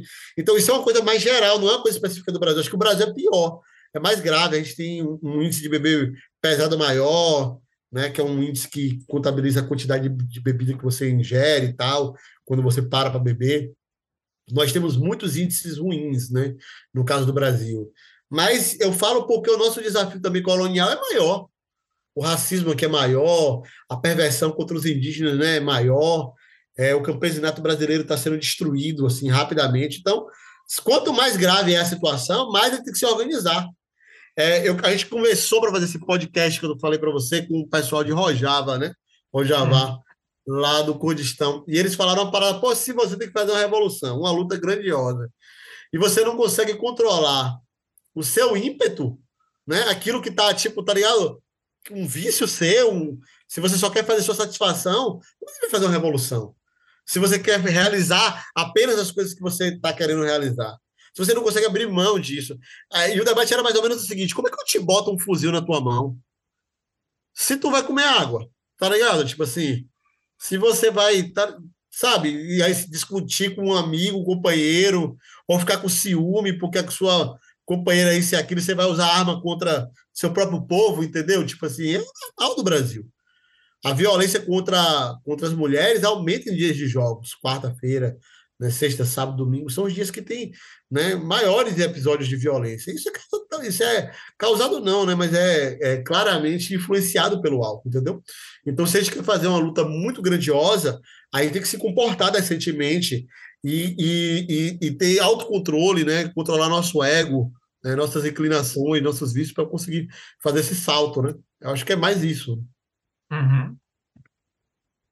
Perfeito. Você diria que os celulares hoje são também, não o celular ou o aparelho, né, mas o tipo de, de relação que a gente acaba estabelecendo, um certo, ah, uma impulsividade, assim, um vício na dopamina, digamos assim, uh, uma lógica também muito ligada ao ego, né? Daria para pensar como um tipo de intoxicante também que, que pode nos atrapalhar. Eu acho que esse é o que me pegou mais, tá ligado? Porque é nesse papo de todo mundo querer ser herói, né? eu sou um grande problema, assim, o celular deu problemas na minha vida em várias fitas, tá ligado? Bom, assim, eu usei ele para fazer a comunicação da teia, né, e para difundir um processo de outras formas de luta política possíveis, mas a quantidade de tempo que eu passei olhando ele virou problemas para mim mesmo, assim, saca? Tipo assim, no sentido de, de estudar menos do que eu deveria, de dedicar e amar minhas filhas menos do que elas, do que elas mereceriam, merecem, né? Não ainda merecem, de uh, conseguir cultuar, né? É, abençoar, experienciar, vivenciar é, é, momentos com minha companheira mais do que nós, nós dois mereceríamos. Então, o celular, de fato, ele tem esses prejuízos já para a vida pessoal também. Mas, do ponto de vista político, ele virou um problemaço, cara. Eu, eu faria uma associação entre celular e rede social, porque ele é o, o hardware, né, para o acesso ao software, que é um problema, assim, para a gente, né? É, por quê? Porque, evidentemente, é, a ideia de percepção sobre si é, agora é uma ideia também sobre estar, é, ter uma memória sobre a sua existência. E a memória é meio que as redes, tá ligado? Assim, a substituição dos álbuns familiares, né? Onde se guardava as memórias pelas redes. E como você precisa ter uma, uma história muito boa para contar, você precisa de uma memória muito forte para que as pessoas olhem para si, você também exagera muitos processos para que as pessoas vejam coisas muito maravilhosas de ti. E isso, evidentemente, ferra com o processo de luta política, que deveria ser um processo de negação do seu eu, né? da sua eudade, na verdade. O eu não, é tudo bem ter um eu, mas essa eudade, esse, esse o egocentrismo tal, isso é um problema em qualquer luta política. Assim, é muito complicado ter luta política quando é, a sua vontade, a sua necessidade é, é, se coloca superior ao processo de, de, de busca coletiva, né? E isso é assim, isso é um problema antigo das, das esquerdas. Quando você vai ver as tretas da primeira internacional, elas tinham um caráter disso começava a ser uma crítica entre anarquismo e socialismo, daí se decampava, descambava para um processo de crítica aos autores, né, aos pensadores sobre isso, e você via que era ego ferido, era isso e aquilo. Isso vai para o processo do stalinismo, por exemplo, né? A ideia de personificação da liderança, essas coisas que vão ser muito reproduzidas pelas esquerdas. E isso segue sendo um motor problemático. Agora, hoje, hoje, as pessoas querem ser donos da, da narrativa de si por uma questão legítima de que narraram nossa vida durante a maior parte do tempo. E aí não nos deram é, chance de história. E agora as pessoas querem ter a chance de sua história. Portanto elas precisam contá-la demais falar muito sobre sua vida e tal. Isso gera por exemplo problemas. Eu vejo por exemplo um problema gravíssimo para quase todos os movimentos que agregam pela identidade seja movimento negro movimento indígena por exemplo. A quantidade de pessoas que não participam das organizações que não tem militância né, pela base, ou é apoiador, é, vamos dizer assim, ordinário de uma luta, e que estão falando sobre ela o tempo todo, e que estão o tempo inteiro performando na rede para ganhar engajamento, para contar histórias mais interessantes. Não é brincadeira, essas pessoas são desagregadoras, elas falam que elas estão fazendo isso para congregar mais pessoas. Elas dizem, inclusive, dentro do movimento revolucionário, tem pessoas falando: ah, eu que trouxe um bocado de gente para essa organização, para aquele partido, né? Tipo, eu falo assim, mas as pessoas da T que vieram para T vieram por causa que eu comuniquei. As pessoas têm uma parada sobre elas terem servido a um propósito e colocado ela como causa daquele, daquele sucesso eventual daquilo. E isso é a destituição, é como se fosse uma onda que vai corroer nas raízes de um coqueiro, entendeu? Cada vez que você começa a achar que aquela sua fala em uma manifestação porque você é uma pessoa que as pessoas conhecem na rua, ou que toda vez que você dá um sermão pela internet, ou que você, que o povo chama de lacrar, né? Ou que toda vez que você faz esse tipo de coisa e não se atenta para o que decidiu sua organização, Toda vez que você fala, ah, eu sou um militante da luta antirracista, tá? E você está conectado com qual organização especificamente? Ah, nenhuma. Quer dizer, que história é essa? Quer dizer, como é possível isso? E isso agora virou a norma. Porque quando você começa a pegar a galera discutindo a questão racial, para você achar a pessoa que está organizada no MNU, sacou? Em um coletivo pan-africano, sei lá o quê, é difícil, não é muito fácil, entendeu? O povo que fala de terra, mas fala campesino, não, eu sou neo-rural, eu tenho aqui uma chácara e faço as paradas aí. Sabe, se ninguém quer se comprometer a falar desde uma perspectiva da organização da luta em curso não de um desejo, de uma emancipação. E aí o celular vem com essa dopamina, porque que eu, eu, eu, eu chamando de efeito bacural, mas é uma, uma piada que eu fiz em um determinado, um determinado podcast e ficou assim, tipo, a galera né, usou e não foi muito legal. Depois eu fiquei arrependido, né? Mas é um efeito bacural.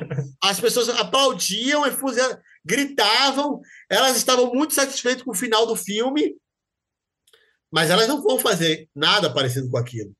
Uhum elas gastaram toda a libido revolucionária, sacou? Naquele êxtase ali final. Saca? Às vezes eu acho que o filme, o filme frustrante, né? O filme da derrocada, às vezes, ele machuca você. Ele não consegue esse aplauso. Eu lembro de quando eu assisti Che, o Guerrilheiro, o segundo, são dois Ches, né? Che o argentino e o Guerrilheiro. Quando eu assisti Che o Guerrilheiro, que mostra a morte do Che, eu passei profundamente mal, mas aquilo foi uma motivação do caramba para mim. Saca? Aquilo mexeu comigo, mas esse efeito Bacurau de olha, já fiz minha cota de contribuição antirracista nessa semana. Eu já falei contra o marco temporal, eu já não sei o que tal. As pessoas, num determinado, num determinado momento, eu não tenho muitos seguidores no sentido fanbase, eu não tenho essas paradas, graças a Deus. A galera que, que, que vem, a galera vai lá para as organizações, se aproxima de alguma luta, não fica muito nessa viagem. Ah, Erasto, fala sobre tal coisa.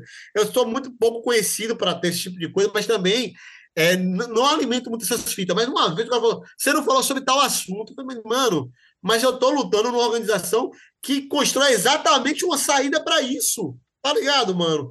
Não tem agenda no sentido de falar, de, de, de satisfazer o seu ego de que você cumpriu, sabe, o deleite das pessoas. E isso, velho, o celular com rede social. Assim.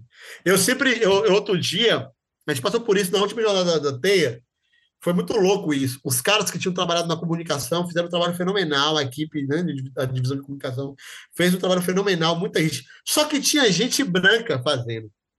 E uma das pessoas brancas e urbanas que estava fazendo, ela se dedicou absolutamente, fantasticamente para o processo. Ela, ela, ela trabalhou, mano, assim, muito pelo processo.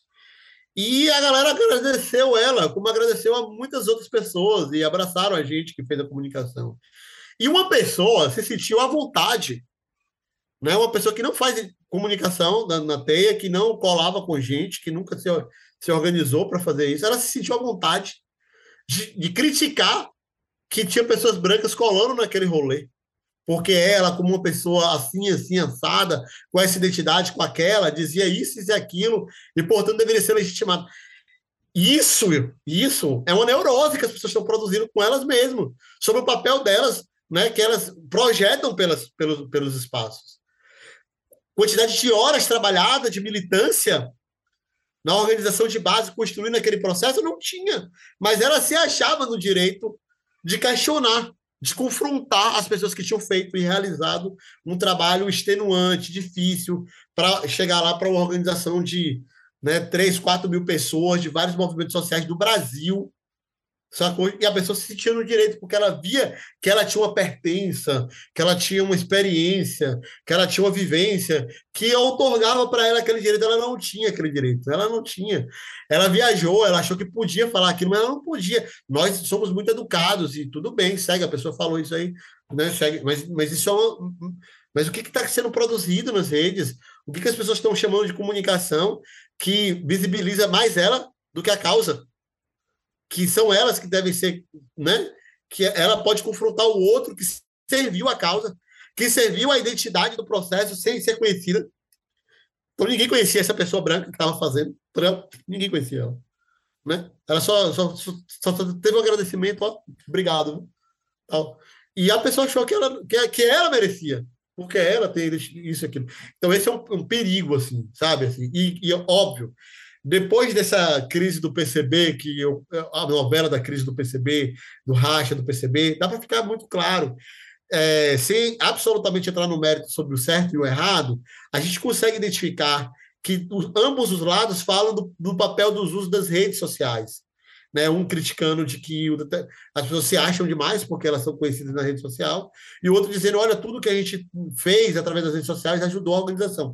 Esses dois, esses dois processos é, para mim me deixou muito claro, né, eu já falava sobre isso, que fazendo a conta, se colocar na balança, a gente poderia dizer que elas mais atrapalharam do que ajudaram as organizações de base. Eu fiz, eu fiz uma, uma fala uma certa vez que eu falei que os, os engenheiros do Vale do Silício eles calcularam muito bem se as redes sociais poderiam ter capacidade ou não de modificações sociais que eles não queriam. E eles chegaram ao resultado lá que era não, não, não há riscos nenhum, né? não há riscos para o capitalismo, não há risco em absoluto e a gente pode utilizar ela à vontade. Só que as esquerdas ficaram com essa, esse lenga-lenga de ocupar os espaços, de que a gente precisa ocupar os espaços, é muito importante para as redes e defender isso e aquilo.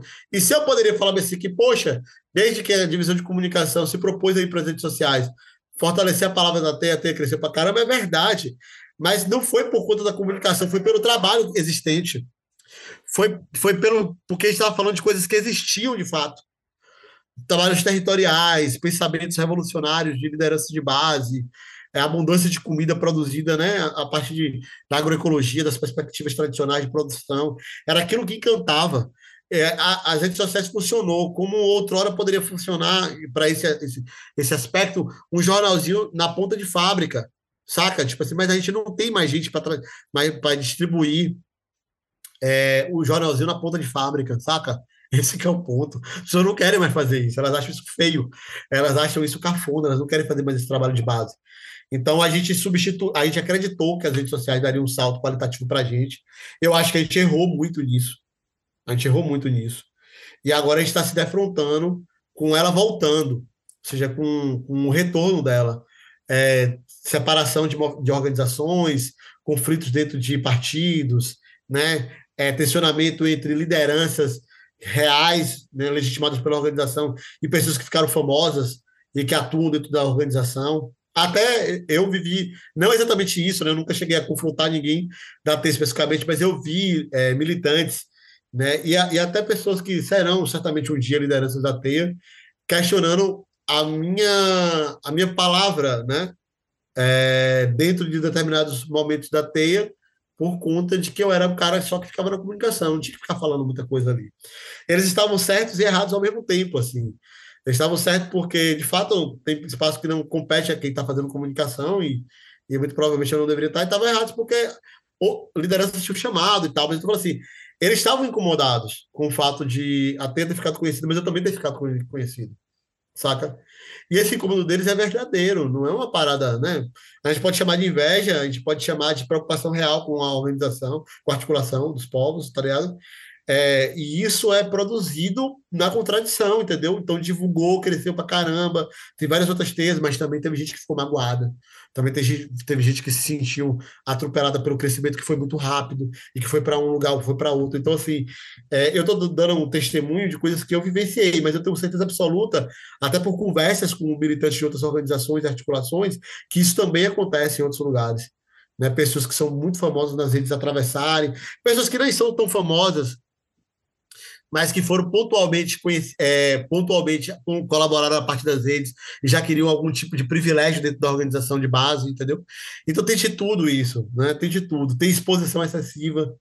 Teve um momento, por exemplo, que a gente teve que fazer uma reflexão se a exposição não estava sendo excessiva, porque quanto mais você vai se expondo, as pessoas vão tendo informações e vão confrontando a realidade dos fatos com questões é, e, e, e, e, a experiência das pessoas com questões que são impertinentes para aquele lugar.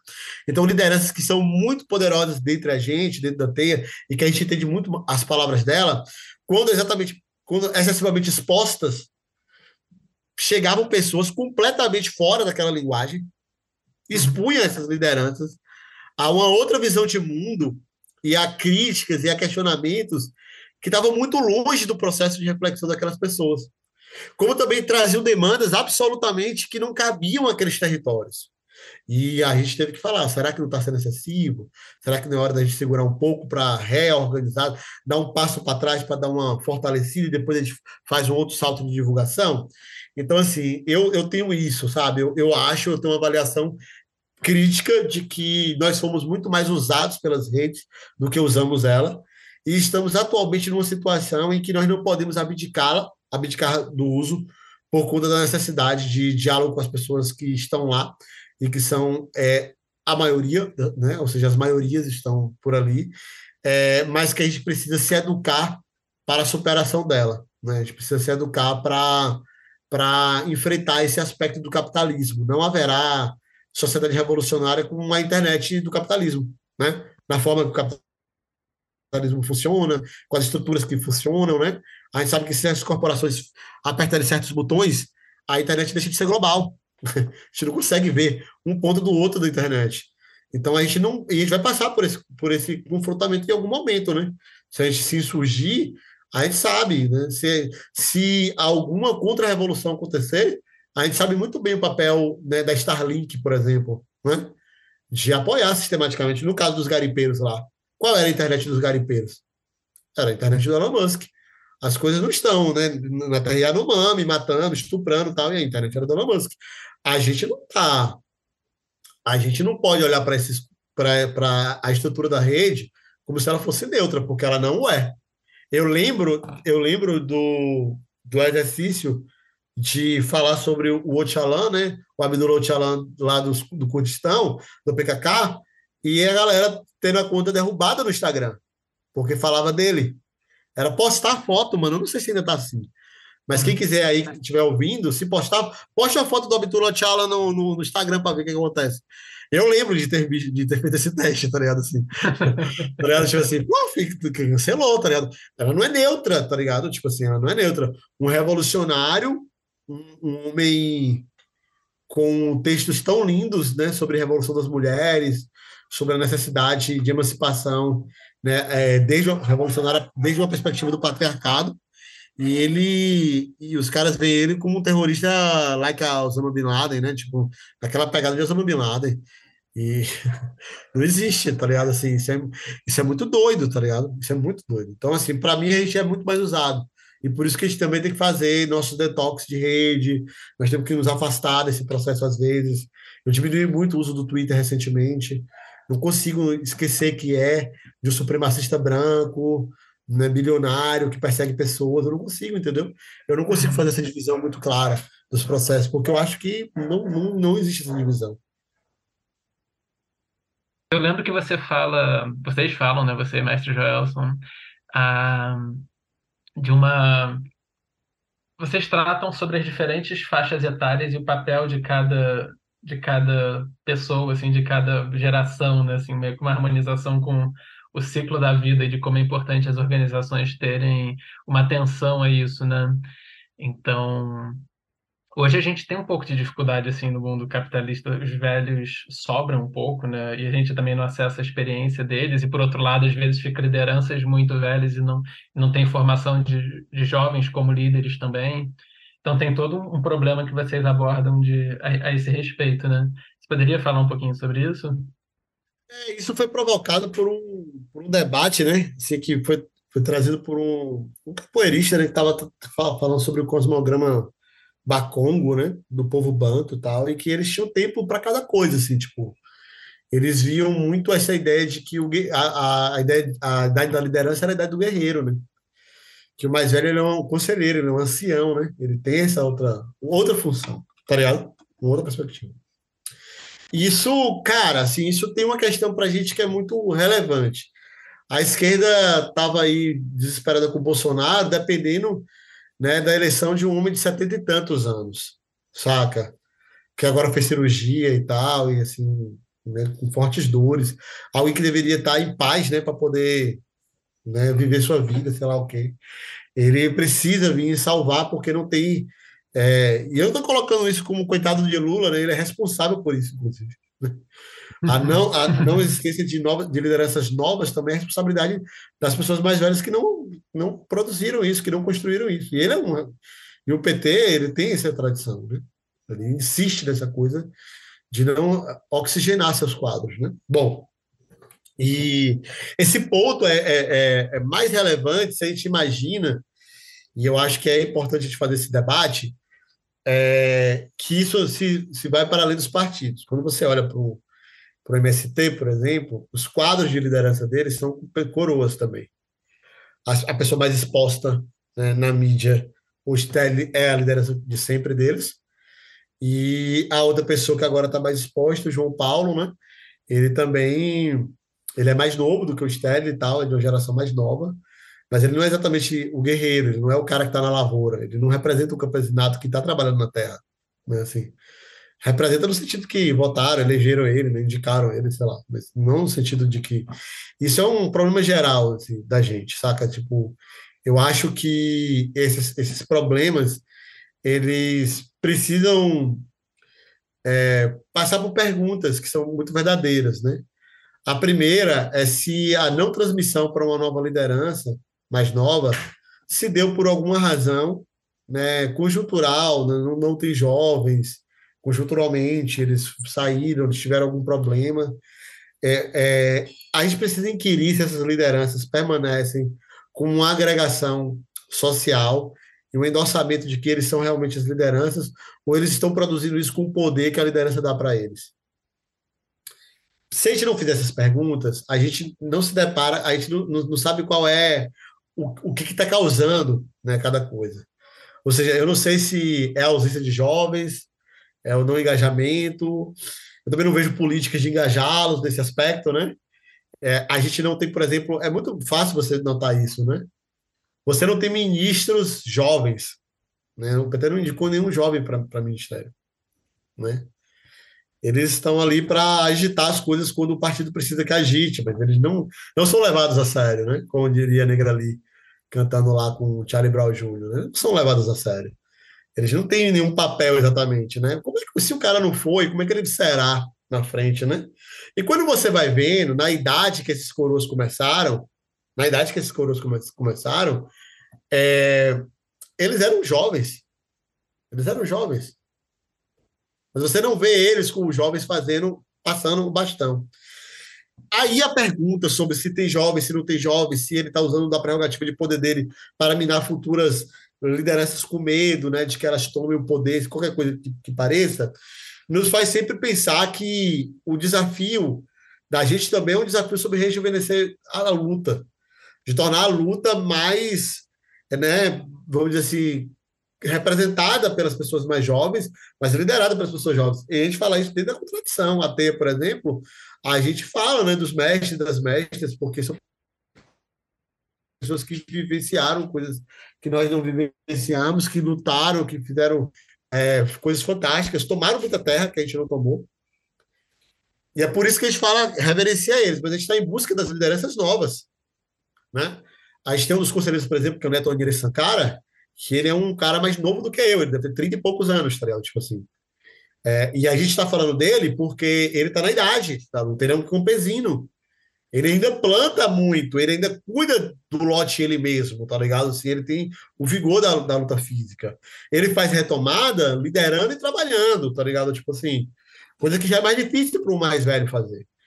Mas a gente, é, a gente precisa sempre pensar que esse dispositivo do ego, né, quer dizer, de, de somar demais, de, de, de, concentrar os poderes, a, os, os olhares, a atenção, é que tem feito, de fato, essas pessoas reproduzirem uma luta que deixa de ser para servir a causa e passa também para se servir da causa. Né? Isso é muito comum, é muito comum. Não é incomum, não é, não é estranho, não acontece de vez em nunca. Isso é muito real. Assim, a gente vê tanto gente que enriqueceu com a luta, melhorar de condições de vida é para isso que nós estamos. Então, nós temos que chegar na luta nas condições que estivermos e melhorarmos, entendeu? Não é sobre isso é afastar-se tanto que entre você e a base já há uma discrepância, vocês não pertencem nem ao mesmo nicho. E eu estou falando sobre esse aspecto no sentido da crítica. Então tem muita gente que se serviu da luta, que cresceu tanto em termos de mídia, em termos de projeção, que aqui o povo não, não reconhece, assim, ou, ou reconhece porque ele tem o peso da palavra muito forte, porque ele foi uma liderança histórica tal, e as pessoas não querem ficar brigando com ela tal, mas assim, não tem. Se chamar, não vai. Se chamar para fazer a revolução, as pessoas não vão, seu próprio povo não irá, entendeu? E fica chamando outros em geral, né? Chama um bocado de gente, mas seu próprio povo não vai. E, e esse problema, assim, é um problema também aí que não é nítido exatamente do Brasil, é um problema que algumas organizações conseguiram enfrentar. Acho que o caso melhor os zapatistas que conseguiram enfrentar isso, né? Tanto porque eles negaram a imagem né, do rosto, usando as passamontanhas, aquela coisa da, de negar a identidade individual, criou nome para todo mundo que tinha que falar. E o porta-voz não mandava, né? Ou seja, ele era o porta-voz, né? as pessoas reconheciam ele claramente como porta-voz, né? E, e, chegou um momento que precisava dar tanta ênfase que ele não mandava, que matou a identidade do porta-voz, que era sob o poder do sujeito Marcos, né? para dar uma nova imagem, né? uma outra perspectiva dele, já como mais velho agora, né? que é o Galeano, o subcomandante Sargento Galeano, já como uma outra perspectiva de identidade, né? Não mais como guerreiro, mas agora ele já está mais coroa, né? Em 94 ele era, ele era guerreiro, mas agora não é mais, entendeu? E aí, quem mesmo manda, se quem fala a palavra principal já não é ele, já é outra pessoa que é mais nova. Isso eu acho importante, saca? Tipo assim, é, eu vejo isso também no caso do, do, do, Kurdistão, muito claramente, né? Você tem muitas lideranças mais novas falando, assim, mulheres, né? Do YPJ, tipo, né? é, a coisa da fala coletiva também e tal. Mas eu acho que não tem só saída só por aí. Eu acho que as saídas principais é, tem que haver, sobretudo numa perspectiva da juventude, de pactuar o, o, a, o uso da força do, do seu vigor físico com as organizações. Ah, bom, e aí conectando com esse tema do, uh, das dinâmicas dentre os grupos, né? Uh, outro contexto em que as relações de poder acabam atrapalhando assim essa saúde coletiva é na relação entre os gêneros, né? Imagino que o espaço das mulheres também acaba sendo, especialmente em espaços de mais poder, acaba sendo tendo que ser disputado, né? Não está não tá é, evidente, é, tem, né? É, na... eu acho que tem uma parada assim sobre também a parada de dar, né, velho? Não funciona muito. Ceder poder não existe, entendeu? Uhum. Não se sai de poder. Quem vem, toma, tá ligado? Tipo assim, uhum. as mulheres vieram e tomaram mesmo, tá ligado? Não teve exceção. Eu lembro, eu tô, eu tô você perguntando aqui, eu fazendo a retrospectiva, né? É, em 2017, na jornada de agroecologia que foi Porto Seguro, a, na carta, em algum local, em algum momento, se falou que era preciso dar mais espaço para as mulheres falando assim, reconhecendo, né, fazendo autocrítica, né, de que de fato tem ainda né, muito homem, muito não sei o que, papapá, falou alguma coisa assim. E aí em 2019, é, é, em 2019 já deu aquela garibada, assim, tá ligado? Tipo assim, olha, as mesas tinham muitas mulheres, as lideranças de base de mulheres estavam falando, meio que cumprindo a promessa que tinha feito, tá ligado? Tipo assim, mas é uma coisa que Fica aqui na minha cabeça isso, né? Porque, repare bem, é, embora a gente tenha respondido no, no evento seguinte, que a gente estava né, se refazendo, se, o, o processo é mais longo, não adianta muito você cumprir protocolos, entendeu? Então, quando chegou nessa última jornada que teve, em Sarana das Margaridas, no, no quilômetro de Conceição, aí você via que a, as anfitriões eram mulheres, as lideranças que estavam organizando eram mulheres, o evento, né? As mesas eram naturalmente compostas por mulheres, naturalmente. Não era uma parada atrela, tipo assim. Era naturalmente composta por mulheres.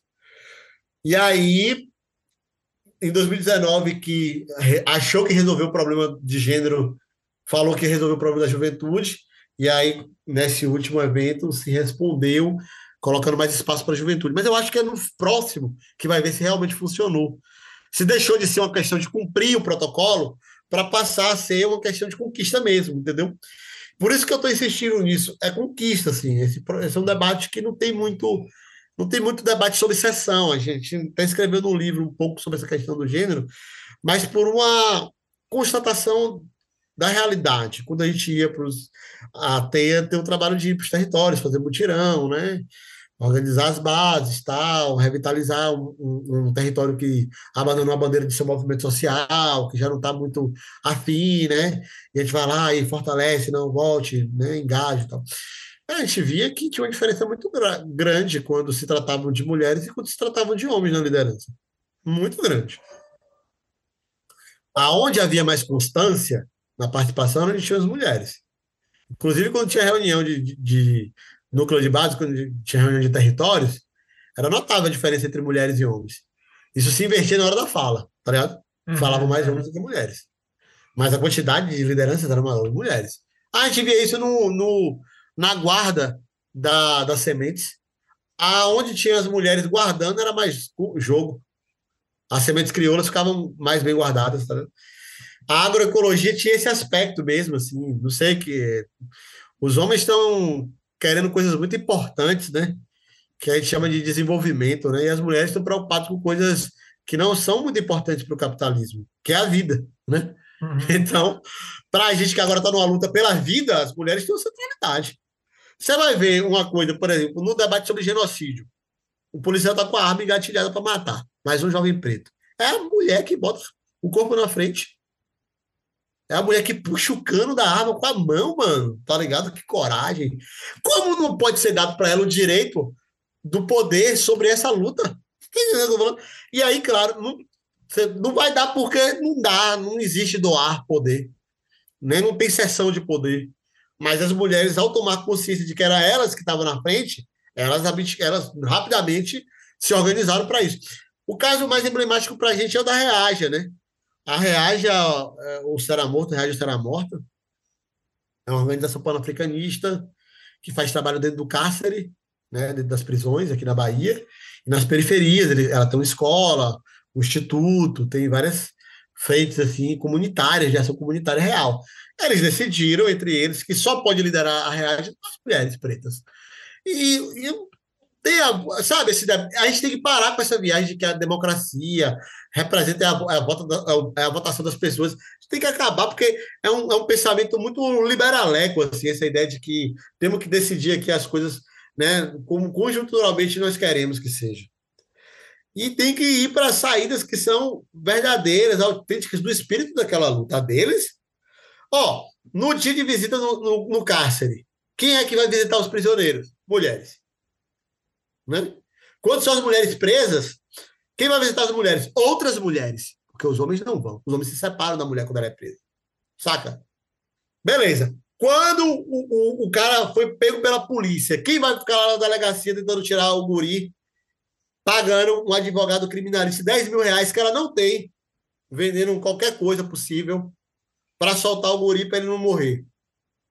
Saca? Tipo assim, são mulheres que estão fazendo isso. Aí, na hora da organização, na hora de sentar na mesa para fazer o debate, vai os homens? Os homens estão fazendo o quê? Né? Uma boa parte deles estão nas periferias perdidos, entre trabalho, bebida, drogas, essas coisas, entendeu? Então, assim, é, isso é muito real. Então, a sua organização ela tem que estar atualizada em conformidade com aquela luta. Saca? Tipo assim, É, isso é a verdade da Reage. A Reage tem que, portanto, dizer que quem manda mesmo, de fato, não tem outro jeito, vai ter que ser as mulheres.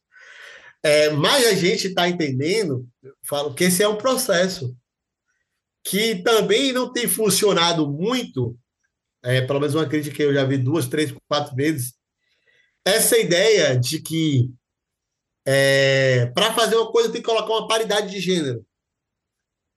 Né? Para então, uma secretaria, vamos dizer assim, se bota uma secretaria, tem que botar um secretário ou uma secretária dentro da organização. Ou dentro do número de secretários tem que ter igualdade entre. Tem que ter igualdade. De nada sobre isso. Saca assim? Tem que ser o que é a realidade daquela conjuntura, daquela luta política. Saca? Duvido que seja igualdade. Eu acho que será sempre maior as mulheres a participação. Uhum. E aí, quando você diz que tem que ser igualdade, você está, na verdade, tomando o poder delas. Assim, eu acho. Todas as organizações que eu participei, que eu fui, que eu, né, eu fiz algum tipo de colaboração contínua, isso era a realidade. As mulheres, elas eram a maioria. Mas seus espaços, não. Mas, assim, esse ponto, ela é, é um... Agora, também, assim, não adianta a gente chorar pela dor das mulheres, saca? Tipo assim, isso não tem nada a ver com o lugar de fala. Isso é uma coisa é, que tem a ver com o seguinte: não é pelo nosso lamento que as coisas vão mudar. Não é pela nossa crítica que a coisa vai mudar. Quem sente a dor é que geme. Né? Então é a mulher puta que nós está falando muita coisa que tem que abrir e cavar esse espaçozão e nós temos que ficar na visão e na contenção para dizer que é isso mesmo, entendeu? Porque essa sessão é a sessão falsa, entendeu? O, o, o, Justin Trudeau lá do Canadá colocou o Ministério com a, com a Equidade de Gênero. Eu acho bonito isso esteticamente bonito. Eu acho isso politicamente mais avançado do que essa coisa absurda aqui no Brasil, tá ligado? Mas aquilo serve ao capital. E a gente não tem que servir ao capital. Então, o caminho que estão trilhando sobre essa, esse, esse debate sobre igualdade é também, muitas vezes, o caminho do capital. E a gente tem que saber qual é o caminho da luta, entendeu? Achar o caminho da luta. Né? Achar o caminho da luta. A gente, eu, eu me acostumei, por exemplo, isso foi um processo de aprendizado muito engraçado, né? Toda vez que eu tinha que falar com o mestre Joelson, eu tinha uma, uma eu tinha que falar com Solange Brito, né, que é a companheira dele, porque Joelson não usava celular. Lá pelas tantas, dava para perceber que Solange era uma grande mestra. Mas eu estava buscando sempre falar com Joelson, não com ela, entendeu? Porque ela sempre tinha que organizar as coisas. Ela estava tendo que organizar a o tempo todo, diligenciar. A agenda de telefone, a agenda, a agenda de, de atividade dela era fantástica. Ela dava o dinamismo que a gente não que a gente via, às vezes, na inteligência de Joelson, mas a mobilização, a capacidade era dela, tá ligado? Tipo assim. E, e, e, lá pelas tantas, ela não queria aparecer, de fazer um live, ela não queria aparecer, ela não queria aparecer e tal. Mas aquela inteligência era a inteligência que muitas vezes a gente estava se reportando quando falava de Joelson. E tudo bem que eles, eles têm a conversa deles sobre isso, entendeu? Eles têm a reflexão deles sobre isso. A, saca? Tipo, eu não tenho que fazer, eu não tenho que questionar esse processo. E ela, toda vez que queria aparecer, era genial, fantástica, entendeu? E eu falava, tem que aparecer mais, tem que ir pra live, tem que fazer isso, tem que fazer aquilo. E ela falava, não, e é isso, e é não, entendeu? Tipo assim. Uhum. E, e, isso mostra que o, o espaço, é, esse espaço não é um espaço de concessão, não é um espaço de incentivo, né? Ele é um espaço de que nós temos que nos autoeducarmos para que esses espaços coletivos divididos com as mulheres seja legal para as mulheres. Então, por exemplo, é muito difícil controlar o ímpeto de fala dos homens nas reuniões. Só que é isso que faz muitas mulheres não falarem. A, a nós não é tanto a questão, por exemplo, da cozinha ou a questão é, da divisão de tarefas, porque lá a gente vai, se organiza facilmente com isso e se resolve. Entendeu? o encontro das mulheres da teia, os homens que estão na cozinha, que estão fazendo uns serviços gerais e tal. Isso não é um problema, entendeu? Assim, se divide, vai lá e se divide. Mas quando chega na hora de conversar, os homens estão falando, falando, falando, falando, falando, falando. Hum, elas não querem falar, entendeu? Assim, não sentem a vontade para falar. Nos espaços de fala delas, entre elas, falam, debate, fazem reflexões fantásticas que nós não temos a oportunidade de, né, de ouvir, só sabemos os relatos depois que as companheiras contam, mas a gente aprende só de, de segunda, terceira mão, a gente aprende. Imagina se a gente estivesse lá, quieto, ouvindo. Então, o exercício do silêncio é muito importante para a gente, entendeu? O exercício da cumplicidade do companheirismo, que é, que é essa parada assim, ó, em um momento de, de sofrimento, né, de uma comunidade, de um território, né, quem está mais sofrendo são as mulheres. Porque se foi uma, uma, uma, violência, foi ela provavelmente que teve que cuidar de caixão, reconhecimento de corpo, né, essas coisas todas. Se é um processo de, de cisão, de separação, é ela que está chorando mais porque o filho ficou do outro lado, sabe? Assim, tipo, elas estão sempre nesse. E a gente não tem muitas vezes a cumplicidade de entender que esses, que esses momentos são momentos em que a gente tem que estar tá ali só no companheirismo, sem a solução, sem querer ficar ensinando, explicando como sair. O cara, aqui, ó, tô na condição, viu? Aqui, ó, tá ok. Vamos lá, é uma cesta básica que a gente precisa trazer, porque ela está em luto porque o filho dela morreu e ela tem que trabalhar para sustentar os outros. É isso que a gente tem que fazer? Vamos fazer isso, que é para ela continuar, né? Ela tem o direito do luto, vamos fazer isso aí. Né? Brigou com o camarada, a gente fica do lado da, né, da companheira, assim, sem saber se quem é está certo ou errado, mas ficar do lado da companheira, porque há uma normalidade do homem, né, se virar, e as mulheres serem abandonadas esquecidas. Então, tomar um lado mais interessante, entendeu? Assim, a gente está aqui próximo, ó, se precisar, estamos aqui junto, vamos firmar e tal. Eu, eu falo muito mais desses que são os papéis que nos competem enquanto homens, entendeu? nesse processo. Mas já tem essa coisa, essa crítica mesmo de espaços aonde a ideia de equidade é uma, uma, foi construída a partir de uma obrigatoriedade e as pessoas sim, é, dissimulam muito isso. Eu já tenho um pouco de dificuldade, assim, na teia, isso meio que se resolveu, assim, tipo, ó, né, vamos aqui, se tiver estranho demais a gente para, né, as mulheres falam, tá tudo errado, bando de homem falando, não sei o quê, mete o dedo na cara e resolve, entendeu, assim. É, acho que, acho que é, mas sobretudo no, no, nesse cuidado, nessa atenção, nessa auto-atenção constante, saca? Tipo assim, de dar de de estar tá presente, entendendo que as questões de gênero estão atravessando a gente o tempo inteiro. E por que estão atravessando a gente o tempo inteiro? A gente precisa estar tá, é, com a atenção focada para que no automático a gente não esteja atropelando ninguém, entendeu?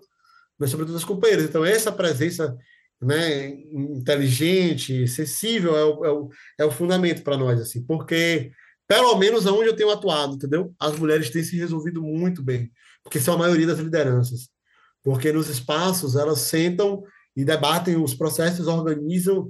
Quando for fazer livro, né? Tem um livro de Joel, tem dois livros de duas mestras, porque as mulheres são a maioria. Não tinha como ter outros livros de outros mestres, porque as mulheres são a maioria e sabem mais mesmo. Né? Tipo assim. Então, são dois livros, é, é, o de Maiá e de Japira e o livro de Joelson, que até fez. Quais livros são esses?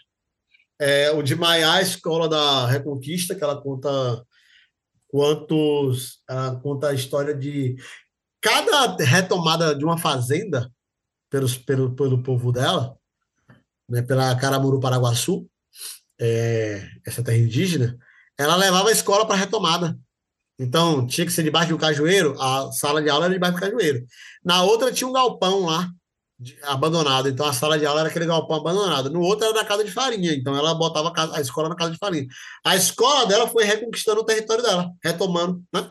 Uma escola de retomada. Ela conta isso, conta a participação dos encantados nesse processo, tá bem bonito assim, esse livro. E o outro é os, os Saberes do Mato Pataxó, onde a mestra Japira né? Que é uma, ela é uma mestra de plantas, assim, saca? Tipo, mais de planta, de bicho, né?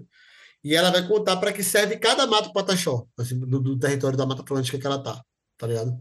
Uhum. É, é, um livro mesmo, assim, tipo, o, o que que se... É para que se usa isso, para que se usa aquilo tal. E ela ilustrou o livro, mano. Ela desenhou uhum. o livro. Então ela não apenas deu as, os saberes, as informações ali, como ela mesma desenhou as coisas. Muito bonito, assim, o trabalho, né, e tal. É, então, para a gente está meio que organizado na TEI, porque a gente sabe que as mulheres estão produzindo mais, né? tendo mais experiências com essas coisas, sistematizando melhor as ideias e tal. Então, para a gente não é, não é estranho isso.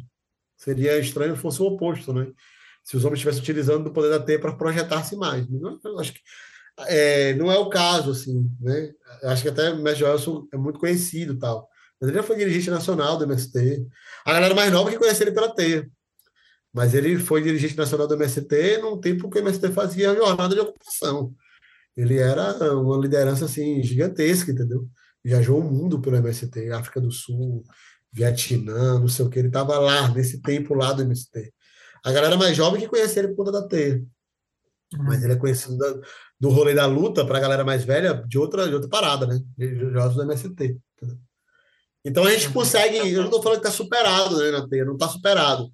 Mas o espaço de, de, retomada do poder, de conquista do poder, está dado para as mulheres, no sentido de que elas foram lá e, né, e conseguiram achar esse, esse. empurrou e disse que era desse jeito, era daquele. E até hoje tem funcionado, assim, com muitas necessidades de, de melhorias e de reformulações por causa do comportamento dos homens. Né? Por causa do comportamento dos homens.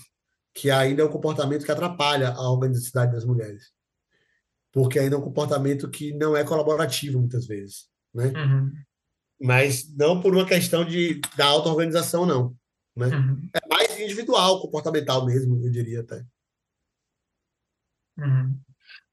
Queria te perguntar uma outra coisa agora, mas que meio que se conecta também, assim, qual é o papel da espiritualidade na sua trajetória e você vê, assim, na própria busca dos povos por emancipação? É, eu vou falar muito claramente que eu tenho, eu sou muito mais grato ao processo de, de trabalho da espiritualidade do que necessariamente da luta revolucionária. Eu diria que eu sou mais sufi do que anarquista ou marxista, tá ligado? Muito mais, assim. Indubitavelmente, o, é, o, o caminho sufi, no, no meu caso, ele me ajudou muito mais a estar plantado e constante na luta do que o pensamento político é, teórico político. Isso assim, sem dúvida nenhuma. É, então, eu sou eu, eu, tributaria né, a espiritualidade muito mais do que a organização política em si. Mas eu falo isso é, porque eu acho que isso é a verdade dos movimentos sociais, mascarada. Explico, né? Boa parte dos grandes movimentos sociais, inclusive que das organizações que chegaram ao poder no, no Brasil, eles são das SEBs, né? Eles são organizações eclesiais de base. O MST e o próprio PT, né? A, a é, para o bem e para o mal, são orientações de freis, né? Que formam a liderança de Lula, né? Ponto. Assim, tipo, para o bem para o mal. O, o catolicismo popular e o abraço da Igreja Católica foi, é a coisa que mais tomou meio de produção no Brasil. Se você botar assim, ó, é, qualquer tradição, inclusive pode juntar todas, pode botar os marxistas com os anarquistas junto. Né, tomando terra, ou tomando, é, como é o nome, estruturas do Estado, tá ligado? Tipo assim, pode botar. E botar o, a SEBS, a SEBS tomaram mais. Né? Tipo assim, mais meio de produção, mais organismo do Estado e tudo. Né? O que surgiu da SEBS, na verdade, né? As organizações que surgiram da SEBS. É, se você pensar o papel das assessorias, CPT, CIMI, né? É, CPP, que é Pastoral da Pesca, né? Pastoral Carcerária tal. Não é só pela grana, cara, que elas chegam com grana e ajuda. Mas o papel que eu tô falando da difusão lá, ó, lá atrás, década de 90, tá ligado? 80, 90, para organizar as lutas políticas. Ah, cara, aí, se você colocar isso aí, você retomar quilombolas, de gente que era militante, quilombola, mestre de jongo, né? Ou mestre de folha de reis, tá ligado? Tudo junto, tá ligado? E aí você vai tributar o quê? Se no caso dos quilombolas o pensamento é, não derivou necessariamente de uma tradição marxista de pensamento.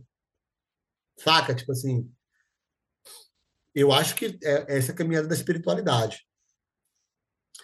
É, quando eu. eu é, Para mim, isso é uma coisa muito forte, porque assim. Eu, eu vinha de, de uma militância anarquista dentro do movimento estudantil universitário, né? Mas gostava de ler o pensamento marxista, tá ligado? Socialismo mesmo, assim. A mim me encantava muito. Eu sempre fui um, um, anarquista eclético, no sentido de que eu era, antes, inicialmente, anarquista anti, antissectário, né? Então eu já rompia com meus amigos anarquistas que eram sectários, que não gostavam dos marxistas, dos socialistas. Eu já não achava isso um rolê interessante. Achavam que, que nós que lutávamos eram muito poucos para ainda nos dividirmos nesse momento. Né? Eu era, do, do, do, ponto de vista pragmático, eu gostava de vencer as assembleias, né? E, portanto, eu queria que a gente estivesse junto naquelas proposições, né? E não separados, assim. Mas, né? É, eu era esse militante e tal, e comecei, por conta dessa literatura do anarquismo ontológico, do Bay e tal, eu comecei a ler algumas coisas, porque é, não gostava muito do pensamento do Bay político, mas ele falou uma coisa que mexeu muito comigo. Antes, inclusive, de eu descobrir que ele era o Peter Lamborghini Wilson, tal, eu não sabia que ele é, quem ele era. É, e ele tinha falado que a, a grande questão né, deveria ser pensar é, que anarquista você é. São, e não se você é anarquista. Que anarquista você é? Você é um anarquista soberbo, né? Se você é um anarquista é, que se envaidece de ser anarquista, como se fosse melhor porque o fulano de tal não é, ou se você está combatendo os poderes do Estado mas você também está combatendo os poderes que você está querendo ter para ti. E ele perguntava isso, e para começar essa pergunta, ele, ele, ele começou falando sobre o Islã. Né? Não é se você é muçulmano, mas que muçulmano você é. Você é um muçulmano que acha que o caminho do profeta foi o melhor e por isso tem que sair falando mal das outras religiões, ou se você é um muçulmano né, que entende o caminho do profeta na sua vida para você se melhorar enquanto sujeito, entendeu? E, e aí eu fui pesquisar coisa, velho, sobre isso, até que um dia me deparei com um cartaz que era uma palestra sobre sufismo, ia ter na cidade que estava a universidade, eu tinha que viajar um pouco, a universidade era na zona rural, eu tinha que viajar um pouco para a cidade e ir. Quando eu fui, a palestra foi falada assim, mais para as pessoas, é, para tocar nos corações das pessoas de classe média, assim, talvez ou que tivesse com aquelas questões espirituais é, em busca de um, uma concepção de vida alternativa. Mas o Sheik, em questão, Sheik Abdul Rashid Comitini, ele, em determinado momento da palestra, ele parou assim para as pessoas falarem, ele continuaria depois conversando. Eu tinha que pegar o ônibus de volta, não tinha muito tempo para ficar ali, naquela, depois de tomar chá e essas coisas todas. E eu fiz uma pergunta, eu, eu fiz uma pergunta muito simples assim sobre a concepção, né? Eu nem lembro se era a concepção sufi, né? Da sociedade mesmo, né? pensando nos problemas que a sociedade tem, se era um caminho só individual, né? E a resposta que ele fez foi uma resposta para mim, cara. Tipo assim, eu fiquei muito chocado com isso na época. É, a resposta só fazia sentido para mim. Todo mundo achou a resposta meio viajada. bateu em mim, cara, de uma forma absolutamente estarrecedora, tá ligado? Entrou dentro de mim. Foi uma resposta que eu não ouvi com o ouvido, eu ouvi com o coração, tá ligado? Eu voltei para casa já castelando, já viajando, assim, já peguei o ônibus, tá ligado? Chapado das ideias na cabeça. E aquilo ficou comigo quase um ano até eu iniciar. E desde que eu iniciei, foi muito doido, porque foi ali que eu já estava na luta, mas ali que eu descobri que a luta não podia ser efêmera. Então, o movimento estudantil é uma coisa muito efêmera, muito passageira, individualmente. Ele sempre está lá na universidade. Mas para nós ele passa, ele tem que passar. Nosso objetivo não é ser estudante. Então, eu tinha que conectar a luta do movimento estudantil com aquilo que era perene, né? Então, para mim, a gente tinha que lutar formando a galera para ir para o movimento social já na base, para sair da, da universidade já fazendo. E essa noção de constância e de luta maior, eu aprendi no sufismo. Uma concepção entre o que era a experiência minha e o que era a luta maior. Essa luta maior, que é, nos sufismos fala que a luta maior é a luta que a gente trava contra o nosso ego. Mas para entender essa parábola, né, essa metáfora, eu tinha que entender que eu não podia fazer da luta um serviço para mim. Eu gostava de estar ali com aquelas pessoas, de, de ver o senso de justiça que eu tinha é, aflorado, né, e tal. Tudo isso era muito interessante. Mas eu precisava fazer alguma coisa que servisse à causa, mais do que servir a esse senso de justiça que era inato meu, que estava comigo já há muito tempo. Que eu não me conhecia assim, essa perspectiva de senso de justiça, né? É, desde que eu fiquei adolescente, pelo menos. Então, servir e não se servir, né? Quer dizer, conseguir é, ir para a luta dos movimentos sociais sem ir para os cargos, saca? Eu tô desde 2004 é, em movimento, né? 19 anos nessa nessa fita assim. Eu vi muitos dos meus amigos de movimento estudantil indo para cargos, pegando assessoria de político, ascendendo socialmente por conta disso inclusive, não indo tra trabalhar naquilo que eles se formaram, e nem perto disso, saca? E viveram de política até hoje.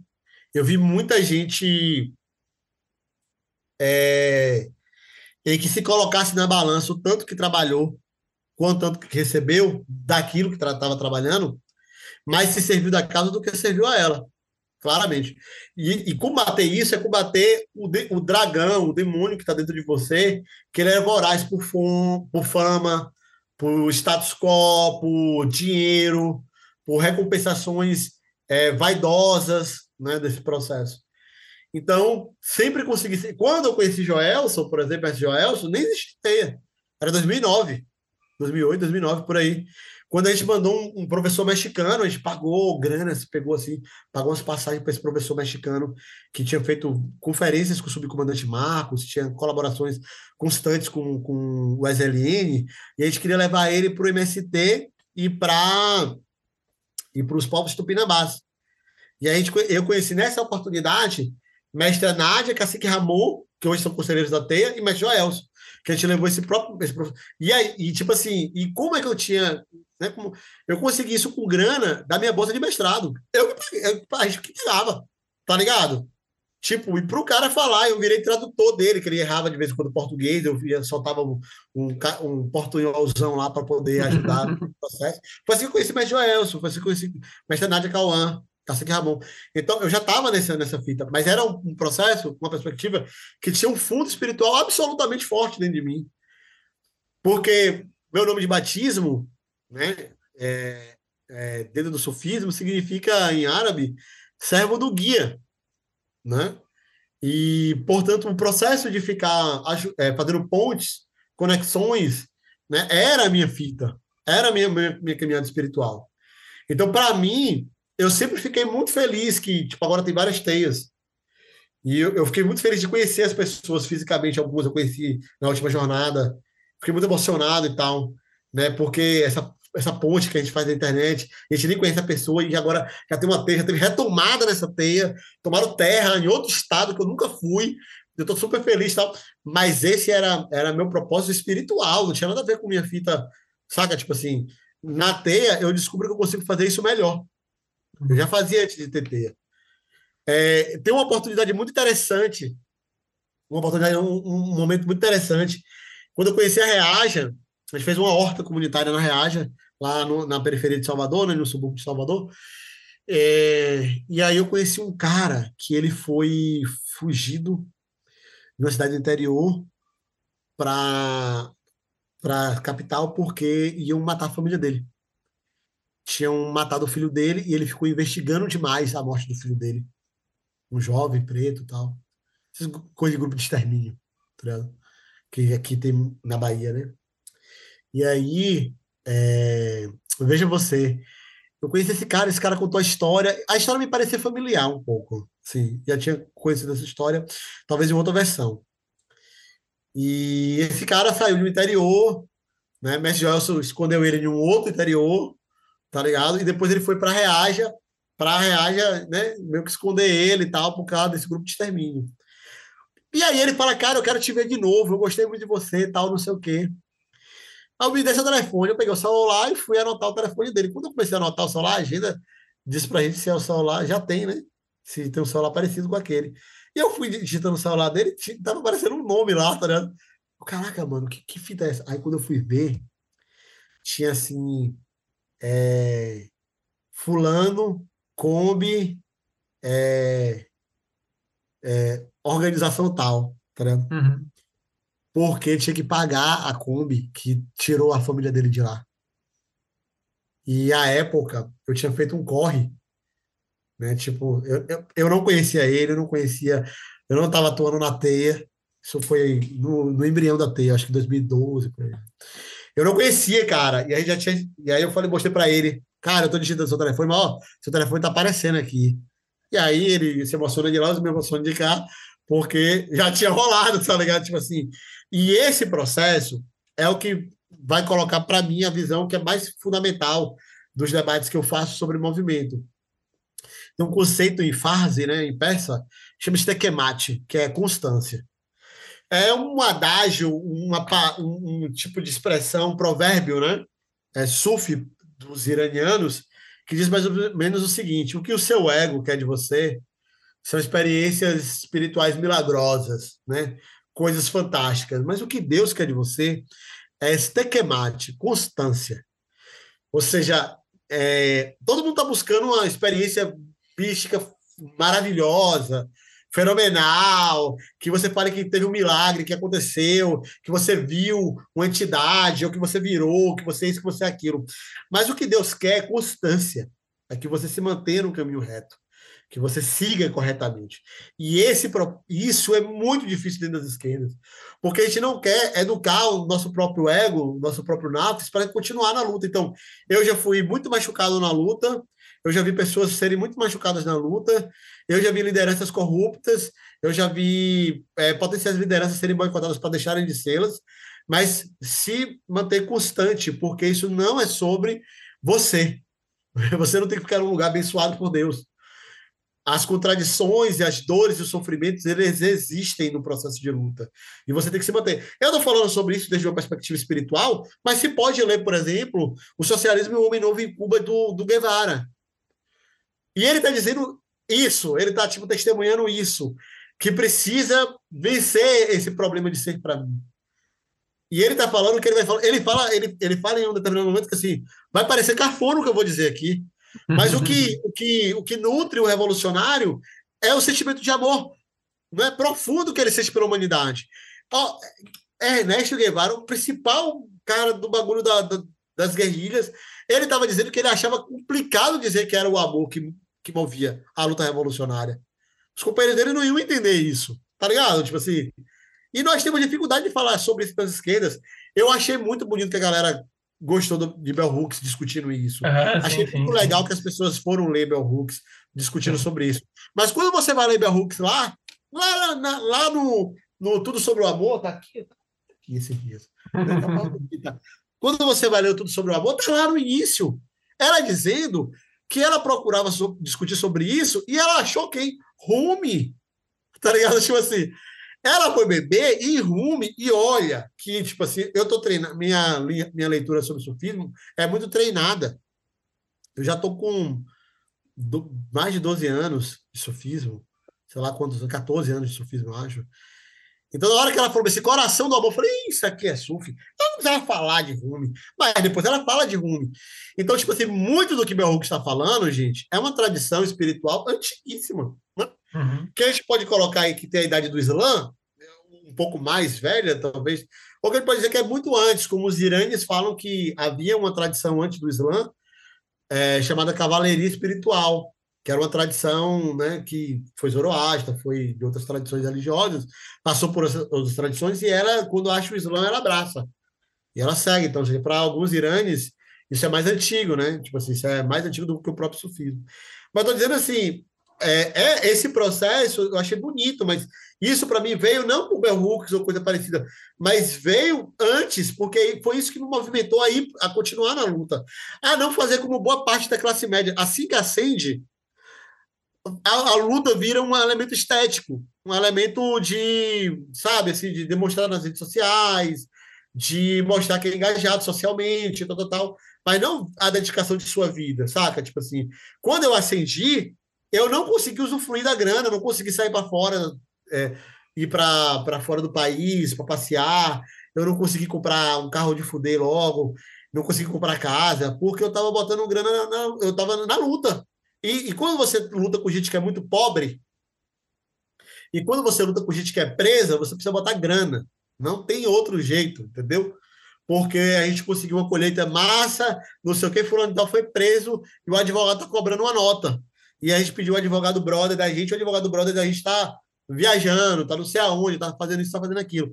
Então você precisa botar grana, mano, tá ligado? Tipo assim, tem que pagar fiança às vezes, saca? Tipo assim, fulano de tal, está hospitalizado, não tem exame para fazer no SUS agora, e se ficar, pode perder isso, pode perder. Bota grana, entendeu? Tipo assim, eu não tive condições de, de, de viver, e tá tudo certo, e tá tudo massa, tá ligado?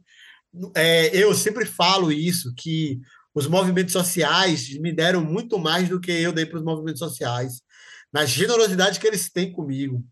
É, recentemente, recentemente fazendo um trabalho já de longa data com esse conselheiro Neto, né, Neto de Sankara, e, me, e ele me deu mil, né, me, a chão, os acordos de grana que, eu tinha, que ele precisou, uma época, pá, não sei o quê, uns rolos, né? O cara precisou lá, tal, quebrou a Kombi, a Kombi leva a comida para feira, não sei o quê, pá, eu falei, eu tenho uma grana, mas não pode ser dado, porque dado é ruim. Aí ele, pá, eu vou conseguir o dinheiro, vou te pagar, e aí não, e como e aí eu comprei uma roça, e ele me chega com um caminhão de mudas para mim, velho, mais de mil mudas. A primeira, minha primeira floresta foi plantada por gente de movimento social. Primeira uhum. floresta que eu vou fazer na vida, fisicamente falando, que eu vou cuidar, me dedicar, foi feita por gente de movimento social, numa relação, para mim, que não tem paternalismo, tem relação verdadeira um com o outro. O nível de adentramento nos saberes que eu tive a oportunidade de ter com muitos mestres e mestres, se deu por duas razões. Minha constância, eu sempre estar, eu sempre me manter, eu ficar durante, né, passa década, eu, eu continuo no rolê, e tô lá, então a galera confia. Mas por, outro, por uma outra linguagem, eles percebem que uma determinada parte do que eles estão falando, que tem um cunho é, fino e espiritual, para utilizar as palavras de Walter Benjamin, tá ligado? Tipo assim, que eu tinha essa sutileza porque eu estava treinado no sufismo para perceber essa sutileza. E uma parada assim que eu quase não falo sobre isso, vou falar porque fez aniversário de morte agora de, do Sheikh Abdul Rashid, né? Ele faleceu em setembro do ano passado, tal, no final de setembro do ano passado, e ele me apresentou a última descendente dos malês que guardava algum artefato e a tradição dos malês, não é viva, que era Dona Ivone Silva Paixão, que depois foi, que foi batizada como Irmã Nu. Né? Irmã Nu é uma, ela era prioresa da Rosário dos Pretos, que é uma, uma, uma organização de pretos dentro da Igreja Católica, né, no Pelourinho, em Salvador, né, e que o tio dela fez com que os muçulmanos, né, perseguidos demais, por dizerem que eram muçulmanos, entrassem dentro da organização, né, para é, dissimular que eram, que eram católicos, para parar a perseguição. O nível de aprendizado dos poucos anos que eu, tive, que eu convivi com a irmã Nu, com o Dona Ivone, eles poderiam sintetizar muito mais fortemente que a capacidade de luta dos povos pretos nunca foi por uma formulação teórica e muito mais por um compromisso de fé e de espiritualidade que ela tem com o próprio povo dela, saca? Ela me ensinou isso, assim. O tio dela, o Malej Birinu, é, o Malê Gibirilu, ele. Gibirilu é Gabriel, em, como os malês falavam, né? Gibril, né? Aí ficou Gabriel.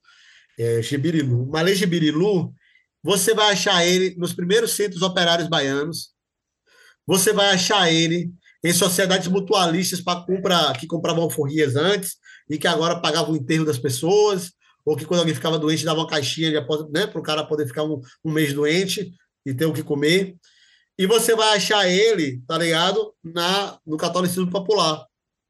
O cara manteve a coesão, a unidade do seu povo, sacou? Atuando de várias frentes e com constância, mantendo o. o e quando ele transmite para ela, né, é, é, houve uma transmissão né, do, do, do, poder que ele exercia espiritual para ela. Né? Não passou para um filho dele, então, passou para ela. É normal isso. Ele transmitiu um tessubá, um, que a gente chama de tasbi, que é um rosário do período dos balés. E transmitiu para ela. Se você procurar na internet, botar é, Dona Ivone Silva Paixão, Malê, vai achar a foto dela com o vestido amarelo bonito com esse rosário. Ele transmitiu para ela uma, o que a gente chamaria nas tradições africanas uma obrigação, que era de perpetuar, de manter o trabalho espiritual e de luta do seu povo. Esse tipo de compromisso é o que nos falta até na transição para a juventude, né, para o poder da juventude, nos falta isso. Um compromisso que não é um compromisso de boca por conta que você lê um livro e você acha que o capitalismo está errado. É, é, é um compromisso de sustentar, de segurar a cumieira, saca? Tipo assim, o pilar que, que guarnece sua, sua, sua família, seu povo. É essa transmissão, é sobre isso que nós estamos falando, entendeu? É, e, uma, e, um, e, por fim, assim, sobre esse ponto, eu acho que é, os elementos teóricos contra o capitalismo estão dados, as pesquisas sobre isso são muito avançadas. A mim não me parece que nós temos necessidade né, de seguir avançando com o pensamento marxista né, e anarquista, para que a gente consiga lograr êxito no enfrentamento do capitalismo. Eu, com o que tem, eu diria até com o que Marx escreveu, né, sei lá, com o que Lenin escreveu, já dava para fazer né, a revolução. Não é um problema de iluminação, saca? Tipo assim, é um problema de ação. E essa ação, o que garante a estruturação do que fazer, do, de como você vai fazer, são esses elementos. O próprio Walter Benjamin sacou isso, lá na morte dele, né? ali no finalzinho da vida dele, diante do, do nazismo tal, ele fala: ó, nós nos no, é, congregamos para a luta, nos organizamos no sentido de buscar coisas brutas e materiais. É, então vamos lutar para ter roupa, vamos lutar para ter comida, vamos ter, lutar para né, ter um teto. São essas lutas que organizam. Mas o que nos faz lutar, o que nos tira de casa para fazer essa luta, são as coisas finas espirituais, é o companheirismo, né? É a cumplicidade, é a fé, é o, o orgulho do, do, seu povo, ah, o senso de dignidade, são essas coisas que fazem os militantes serem militantes. Agora, o que falta para mim, no sentido da luta política no Brasil, é entender esse processo desde uma perspectiva que nós temos que fazer uma ruptura com quem nós éramos. Gente, e eu falo isso assim, né, de boa, sabendo que, que isso é palco para tretas, tá ligado? Tipo, mas eu falo de boa porque é de meu coração, não estou falando contra as pessoas. Se quem somos fosse suficiente para vencer o capitalismo, nós tínhamos vencido. Nós temos que ser outra pessoa para poder vencer o capitalismo, porque sendo quem nós somos, nós estamos perdendo uma luta atrás da outra. Eu falo isso porque agora, com esse senso de pertencimento, eu sou negro, eu sou indígena, eu sou isso, eu sou aquilo, eu sou aquilo, eu sou mulher, eu sou. Com esse senso de pertencimento da identidade muito forte, as pessoas acham que é a afirmação de quem ela é que fará a emancipação da luta. Pois eu acho que está todo mundo falando isso nós estamos perdendo do mesmo jeito. Saca? Tipo assim, e isso não é um debate sobre não falar sobre quem é. É sobre dizer que nós temos que ter uma ruptura com nós mesmos, com quem nós somos. E ter essa ruptura perpassa sobre uma crítica profunda sobre, sobre quem nós somos, inclusive enquanto povo. Saca? Tipo assim, nosso povo está anestesiado com bebida, nosso povo, tá ligado? Tipo, é, é muito machista, né? Nosso povo é absolutamente é, entretido com festividades de massa. E, gente, não vai dar para fazer uma revolução com esse nível de galhofagem, entendeu?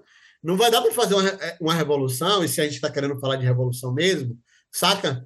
Com esse nível de descomprometimento com os processos. Sabe? Tipo, com esse nível de oba-oba mesmo. Né? A gente fala de, da esquerda cirandeira e tal. Mas não é sobre esse aspecto cirandeiro. Né? Que ciranda é uma coisa maravilhosa, divina. Se nós estivéssemos na cultura hum. popular e afastado dos processos que o capitalismo inculcou na gente, tudo bem, mas não é o caso da gente.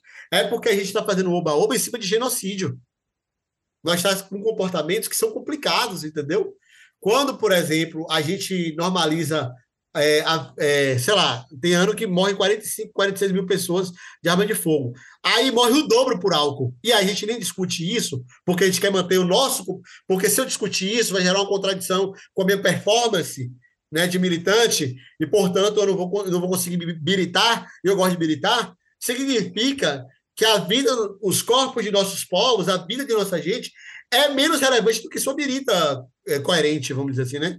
Do que sua bebida coerente. Então, a gente precisa revolucionar. Quando eu conversei com o pessoal de Rojavá, eles falaram isso. Eles falaram, ó, oh, no YPJ e em outras organizações tem essa fita. Você não pode nem namorar enquanto você está servindo na luta revolucionária. Você, você vira não abstêmio de cachaça. Você não tem relacionamentos. Sacou? O nível, portanto, de doação deles é esse.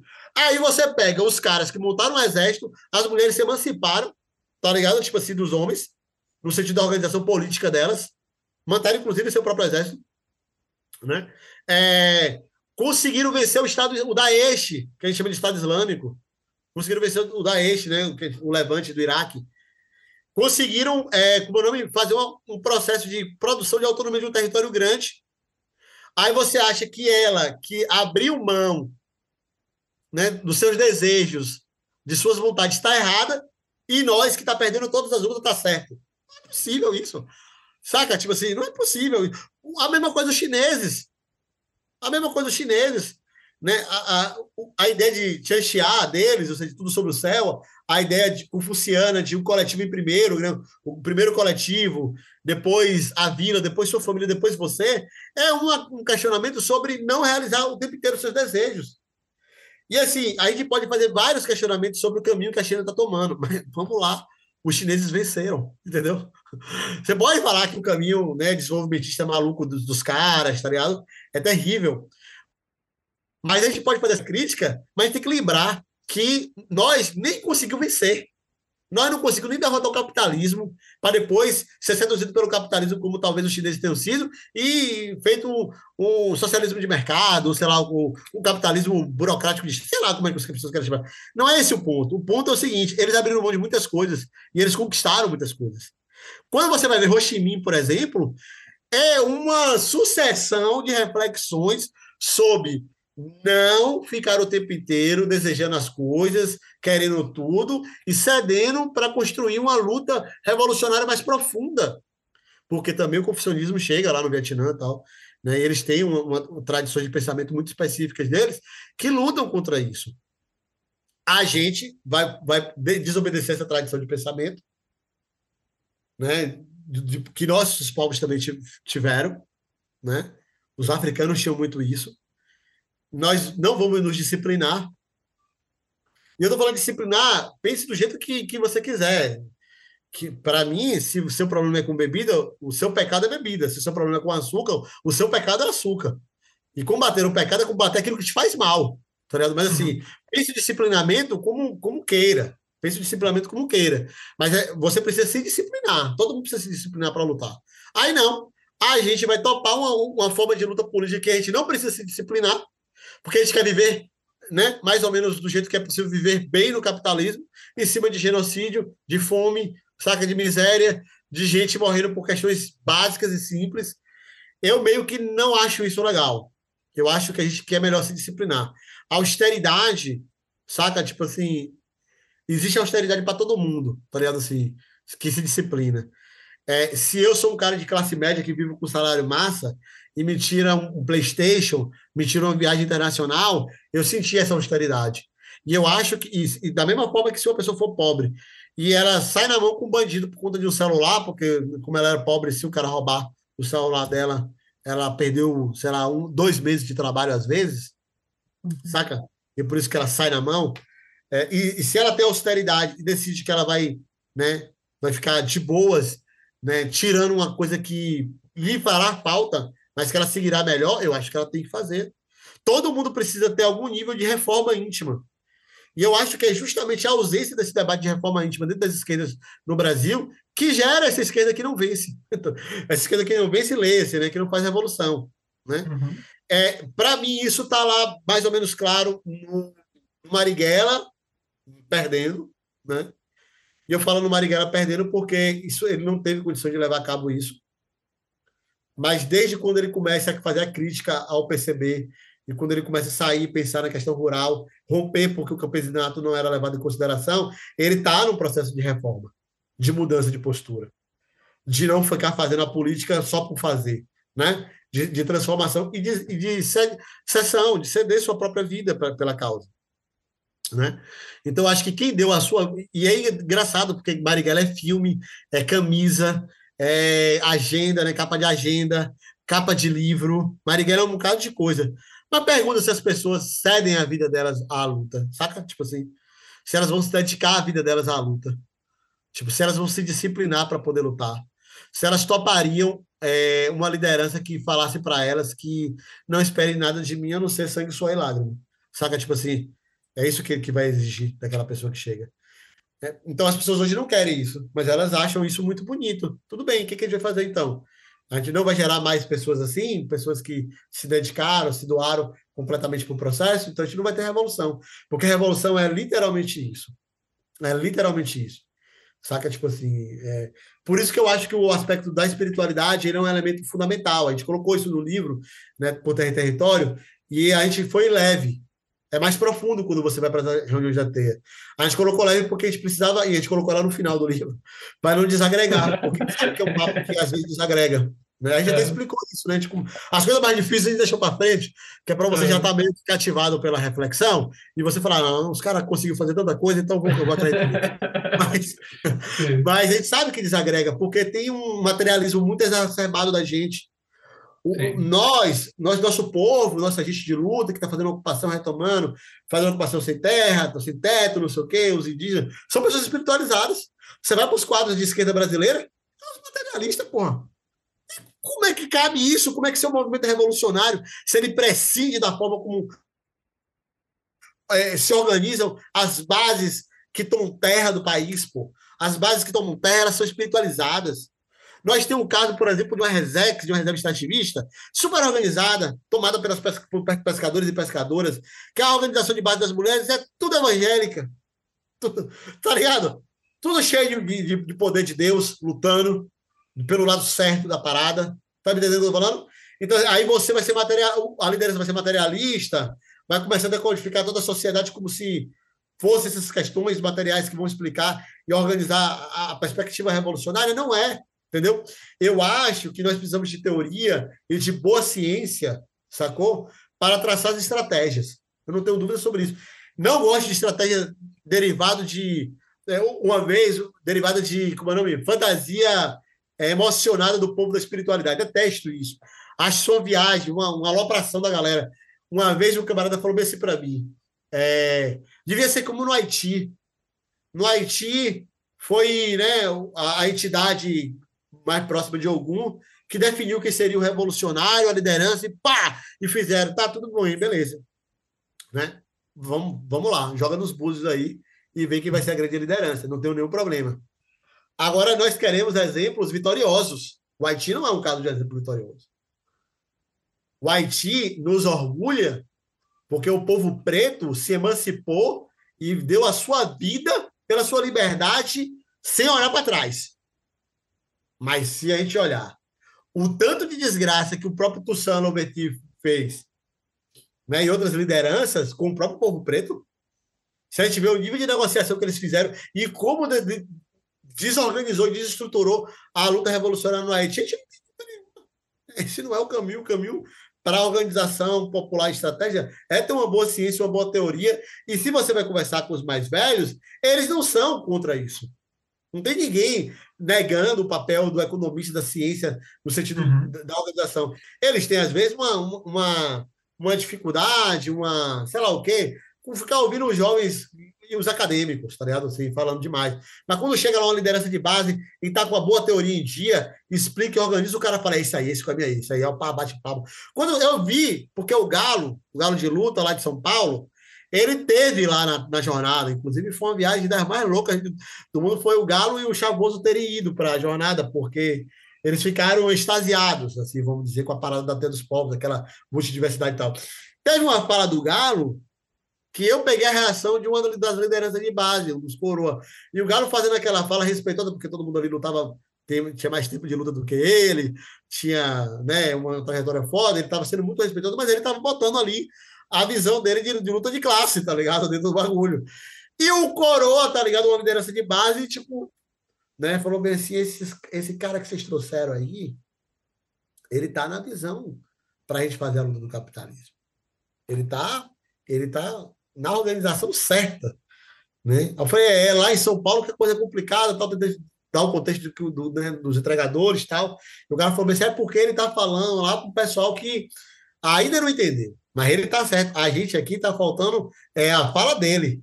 É a fala dele que preencheu, tá Então, isso. E, e, tem boa teoria ali dentro.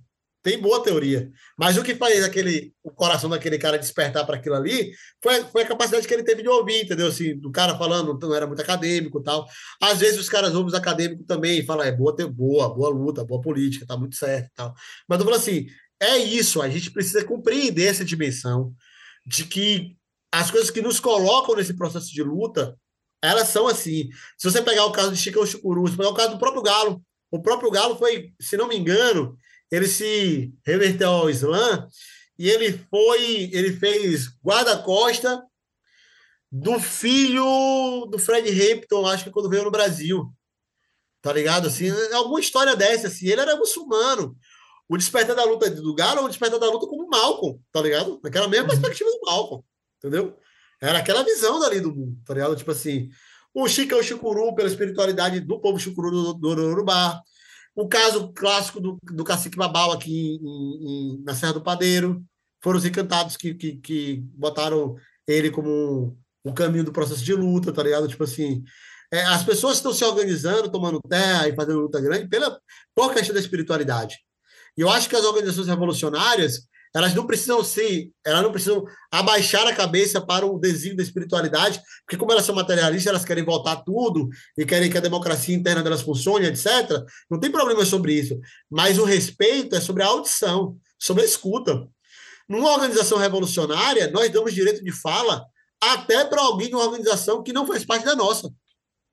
Direito de fala a gente dá, a gente ouve ele. Por que a gente não vai ouvir a espiritualidade? Né? Por quê? É porque é muita arrogância eurocêntrica. Porque deveria ouvir. É, exatamente. Eu acho que passa muito por isso. Eu acho que a questão da. é uma arrogância eurocêntrica, tá ligado? É eu não preciso ouvir aquilo. Você pode ouvir, ir lá para a reunião onde você vota para decidir a estratégia e ver se é boa ou ruim. Tá ligado? Uhum. a, a, visão. É, e diria até mais. Os saberes dessas pessoas que são do caminho espiritual, elas são relativas a coisas que as esquerdas precisam aprender com urgência. Ó, é, negação do ego, obediência. Você vai para uma pessoa de terreiro, isso é fundamental, entendeu? obediência. É tipo como se fosse uma primeira aprendizado de alguém que entra para o terreiro. E numa luta revolucionária, a obediência não é importante, gente. Pelo amor de Deus. Isso não é fundamental. Eu acho que assim, os, as experiências, é, vamos dizer assim, revolucionárias ganhariam, porque elas não sabem lidar com isso obediência, Sim, não sabe lidar com a frustração de suas expectativas, de suas emoções. Uhum. Quando você chega no terreiro e você é abiano, caso, uhum, você, ou você está visitando o terreiro agora, então você fica baixo. Você não chega, chega falando, tá ligado? Tem os mais velhos que você tem que escutar. E você tem que aprender a fazer coisas que a galera manda você fazer. Isso é excelente para a disciplina das pessoas. Isso melhora o comportamento das pessoas porque elas vão começar a entender que nem tudo é o que elas queriam fazer. Ah, hoje eu vim para o terreiro, mas eu só quero lavar prato. Lavar, é, como é o nome? Lavar banheiro eu não quero. Saca? Tipo, não, você não vai decidir isso. Não é, o terreiro não é sobre sua vontade. É o controle sobre seu ori, né? É tipo, é controlar a espiritualidade da sua cabeça. É isso, não. é- Você tem que controlar a sua vontade. Porque tem que ser feito aquilo que o orixá quer, não aquilo que você quer. Saca? Tipo assim. Então, ensinaria coisas muito maravilhosas. Por exemplo, a espiritualidade indígena ensinaria muito para a galera de esquerda que não pode tratar a natureza como recurso natural. Né? Sim. Não Sim. pode tratar o bioma como se fosse. Vou lá e, e pego umas árvores lá e pego umas pedras, tá ligado? É tudo economia. Os caras iam aprender a lidar com a complexidade da vida. De ver que naquela mata tem coisa que a gente não vê. Tem coisa que a gente não Uhum. vê. E não precisa ser espiritualidade, pode ser fungo e bactéria que você não vê, se você não acreditar em espírito. Tem fungo e bactéria, e fungo e bactéria é fundamental para a floresta. E se você fizer alguma coisa errada e quebrar o equilíbrio disso aí, vai quebrar o equilíbrio da floresta inteira. O povo de, tipo assim, todos os povos conseguiram ensinar. Porque são coisas sobre, por exemplo, o amor, cara. Tipo, ó, a gente tem que ter ódio e raiva do capitalismo, do racismo, do patriarcado. Todo mundo tem que ter ódio e raiva. Mas a gente tem que ser guiado, orientado pelo aquilo, pela emancipação da nossa gente. Então tem que ter profundo amor pelo nosso povo. E a gente desenvolve amor quando a gente desenvolve muito menos os desejos e as vontades que a gente tem de fazer as coisas o tempo todo. E essas tradições ensinam isso para as pessoas. Cultua melhor o amor que você tem pelas pessoas, servindo-as, entendeu? É isso que vai fazer. E quando você observa que o crescimento da neopentecostal, que boa parte está na direita, cresceu com a militância, com o braço, com a força, com o vigor do povo pobre e espiritualizado. No braço da direita. Uhum. No braço da direita, entendeu? E no próprio fascismo, muitas vezes. Sacou? E a gente não, não, não, porque não é bom misturar isso com aquilo, não sei o quê, velho. A gente tem que ter discernimento. Discernimento. Já me deram orientações espirituais que eu não segui, entendeu? A responsabilidade sobre minha vida é minha, pô. E a responsabilidade sobre a luta política revolucionária é de quem compõe a, a luta revolucionária. Se o encantado compõe como militante, beleza, né? Mas se ele não compõe, são das pessoas. Agora, aprender, todo mundo tem que aprender, porque é uma condição inata do ser humano é aprender. E o que Uhum. eu vejo é que as pessoas se furtam a aprender. O PCB, em 35, 1935, na, no que chama ali naquele período de tendona comunista, eles usaram os tupinambás para fazer um processo de, de rompimento na, no município de Ilhéus.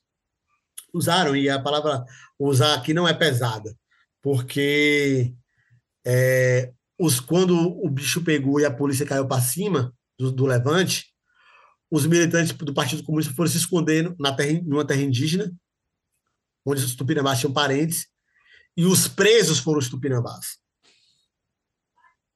Então eles estão há muito tempo sem querer aprender a forma como luta. De 35 para cá, os tupinambá têm terra. O PCB tem terra? Não tem. O PCB não tomou terra, entendeu? Mas eles não queriam apre- a- a- é, é, aprender com Marcelino, que era o- a, a grande liderança da época. Eles queriam Marcelino porque Marcelino era uma- um, um carismático, uma pessoa que conseguia, um guerreiro, saca? Tipo assim, da mesma forma como o PCB queria Lampião. Mas ele não queria viver na Caatinga. Ele não queria, saca? Tipo assim, aprender a lida daquele bioma, conhecer né, cada palmo daquele bioma, saber beber água de, de, de batatas que, que reservam água debaixo do, do solo. E eu acho que é um erro. É um erro.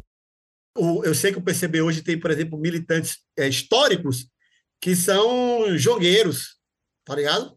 Preto, jogueiro, né, de luta, comunista, patente, tá ligado? Quando eu falo assim, era preciso que fosse uma relação de mão dupla, que se aprendesse também com os povos, entendeu? Para que a, atualidade do pensamento do PCB, de qualquer organização revolucionária, estou citando um exemplo porque é o, é o, mais histórico, é o mais antigo, que a gente pode pegar mais dados, é, que a atualidade do pensamento revolucionário refletisse, atraísse e fosse tão palatável para os povos que eles, se, eles sentiriam que era irresistível né, a estratégia revolucionária de um partido. Mas não é isso que acontece hoje, infelizmente. Né? Infelizmente, não é isso que tem acontecido. Sim. Cara, tem muita coisa que eu gostaria de te perguntar ainda, mas uh, devido ao horário, deixa eu te fazer uma última pergunta, uh, que é a pergunta que a gente sempre encerra. É, na sua trajetória até o momento, se você tivesse, pudesse dividir uma coisa com as pessoas assim do que você considera mais importante, o que você diria? Era política, né? É Se quiser. Vida mesmo. Cara, é, eu acho que no meu caso, velho, foi o sufismo, tá ligado? Tem um quando conhece o sufismo e tem um antes. Eu não era uma pessoa tão diferente, assim, no sentido. Né? Eu acho que eu era amoroso, eu acho que eu já era crítico, essas coisas assim, tal. Mas ter me treinado, convivido com esse shake, treinando para saber sentar na mesa, saber ficar em silêncio dentro de um jantar, saber que minhas falas podem causar um efeito inesperado, indesejado, saber se, é, se elas eram necessárias, é, saber entrar e sair né, dos locais, sempre ter o cuidado de de saber se eu estou me cativando, né? Então esse ou se eu estou realmente construindo um, com minha experiência de luta um processo que fale também para as outras pessoas, sabe? É, o sufismo para mim foi o diferencial, assim, para mim foi o diferencial. Eu diria que eu tenho mais de de Atar, né, que é o nome de um de um, um sufi, um mestre sufi, do que de Marx, por exemplo. Né? Eu teria mais. Mas, sobretudo, a prática. É, o sufismo me deu uma dimensão, porque eu era um, um acadêmico, um acadêmico, à época, quando eu conheci o sufismo, considerado uma espécie de bom acadêmico, né? uma revelação, um jovem que conseguiu de primeira passar no mestrado, difícil, nos primeiros lugares tal. E eu queria, portanto, aprender tudo rapidamente. E aí eu aprendi que o tempo não era esse, né? Que o livro Sufi não se deveria ler ele correndo. Ele deveria ser, ser lido por, durante tanto tempo para que a sua experiência de vida é, harmonizasse com os aprendizados, com os ensinamentos daquele livro. Então, por esse livro do Ata, A Linguagem dos Pássaros, eu levei três anos, eu acho, lendo, se não me engano, uma coisa assim. E era engraçado, porque em alguns momentos, como ele era uma espécie de companheiro, de eu conversava com ele, com o livro, então às vezes eu estava passando por uma situação e eu abria ele para ler.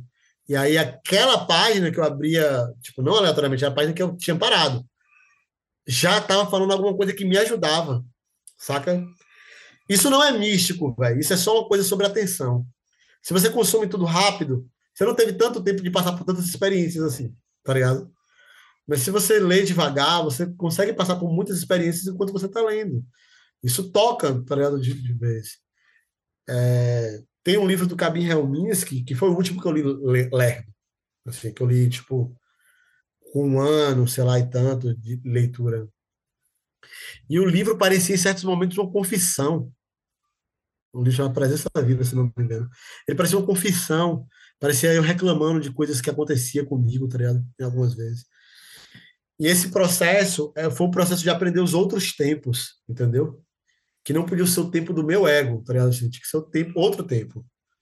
Um tempo e também aprender que é, a prática, portanto, não era a leitura, a cognição pela leitura, mas era a cognição pela prática. Eu tinha que ler coisas, eu precisava continuar estudando, mas eu precisava literalmente fazer. E até hoje eu, eu, eu, isso definiu muito a mim.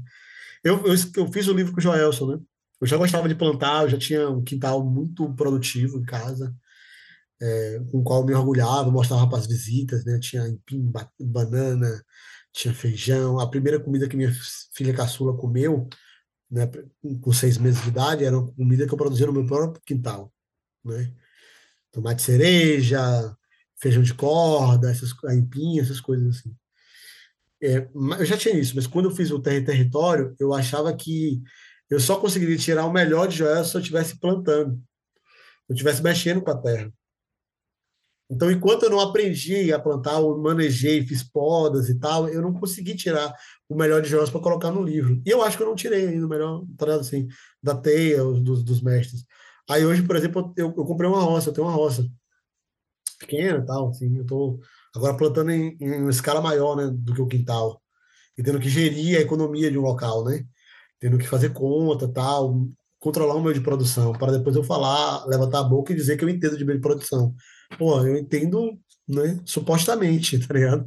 Porque eu nunca tive que lidar e fazer ele ficar no verde. Eu nunca tive que dar, ter as contradições do trabalho, da renda, tá ligado? E eu quero ter essa experiência, porque eu quero entender essas, essas dimensões práticas para afinar com a discussão. E elas engrandecem o debate teórico. Ela só favorece. E isso é um aspecto SUFI. Isso é uma dimensão SUFI absolutamente do aprendizado.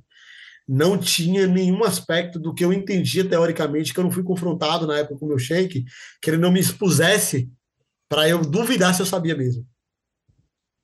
E, e, e topar a me abrir para o aprendizado novamente. A minha própria etnicidade, o meu próprio reconhecimento como negro, por exemplo, que eu tenho uma pele clara tal, e o cabelo muito crespo, mas o meu próprio reconhecimento como etnicidade se deveu muito numa perspectiva do próprio sufismo mesmo, porque é, a sedução para escapar de ser negro está na sociedade o tempo todo. Mas quando é, no sufismo a gente começou a perguntar quem eu queria ser, né? E, e o que que a sociedade tinha me inculcado para ser, aí eu percebi que o componente racial estava muito forte. Uma parte do que eu queria ser era negar a família de meu pai, né? não falar dele, assim, muito dele. Uhum. É, que é também não falar do cabelo crespo, né? Tipo, né? Não, não, não ter essa luta racial mesmo, assim, que a gente tem que colocar, né? Contra o ódio, o ódio que a gente sofre, né? O tempo todo. Então, assim, esses aspectos me ajudaram muito e mantém uma espécie de sanidade mental, se é que isso existe. Eu disse que é cafona, né? A Demária disse que é, é cafona, sanidade mental. Tem que falar como é que a gente consegue ficar aí, tá ligado? Mas assim, se eu dissesse que como manter em luta durante muito tempo, tendo visto casos de execução, acompanhado gente que a gente teve que se resgatar de execução, visto reintegração de posse, perdido gente na luta, visto gente se afundar em vício e tal, como é que se consegue se manter sem ficar muito mal? Eu diria que é o sufismo, sabe? Assim, é saber que a gente precisa escrever no nosso coração os melhores atributos que existem na vida para que a gente viva é, esse mundo, mas a gente tenha certeza que a gente não pode ser reduzido a ele. Né? Que a gente precisa ter o melhor mesmo, assim. Isso para mim foi fundamental, assim. E da forma como eu também crio as meninas, minhas filhas, a forma como amo minha companheira, como sou professor também, tudo isso é, é muito tributário a esse processo da espiritualidade, assim. Eu, eu, eu diria que é a coisa que me definiria melhor. É, eu nem falo tanto muito sobre isso nos, nos espaços porque as pessoas acham que é que tira o brilho do, do, do debate político, mas eu acho que isso isso não engrandece, saca? Tipo, teve gente que veio por conta do manifesto comunista e teve gente que veio por, pelo sofismo, tá ligado? Tipo, uhum. veio porque tava querendo o ego. Então, são muitas formas de vir, tá ligado? Uhum. São muitos caminhos até esse processo. Acho que é isso. Bom, cara. Eras, obrigado, cara, pela conversa aí. Isso ia ser uma segunda parte de 20 minutos, quem tá ouvindo saiba disso, né? Eu falei, oh, vamos terminar rapidinho então acabou sendo uma conversa muito bom, você trouxe muitas coisas importantes demais, então te agradeço muito. Eu que fico honrado, cara. Sempre que precisar, estamos aparecer. Valeu, Valeu, seguimos. Um grande abraço. Tudo de bom.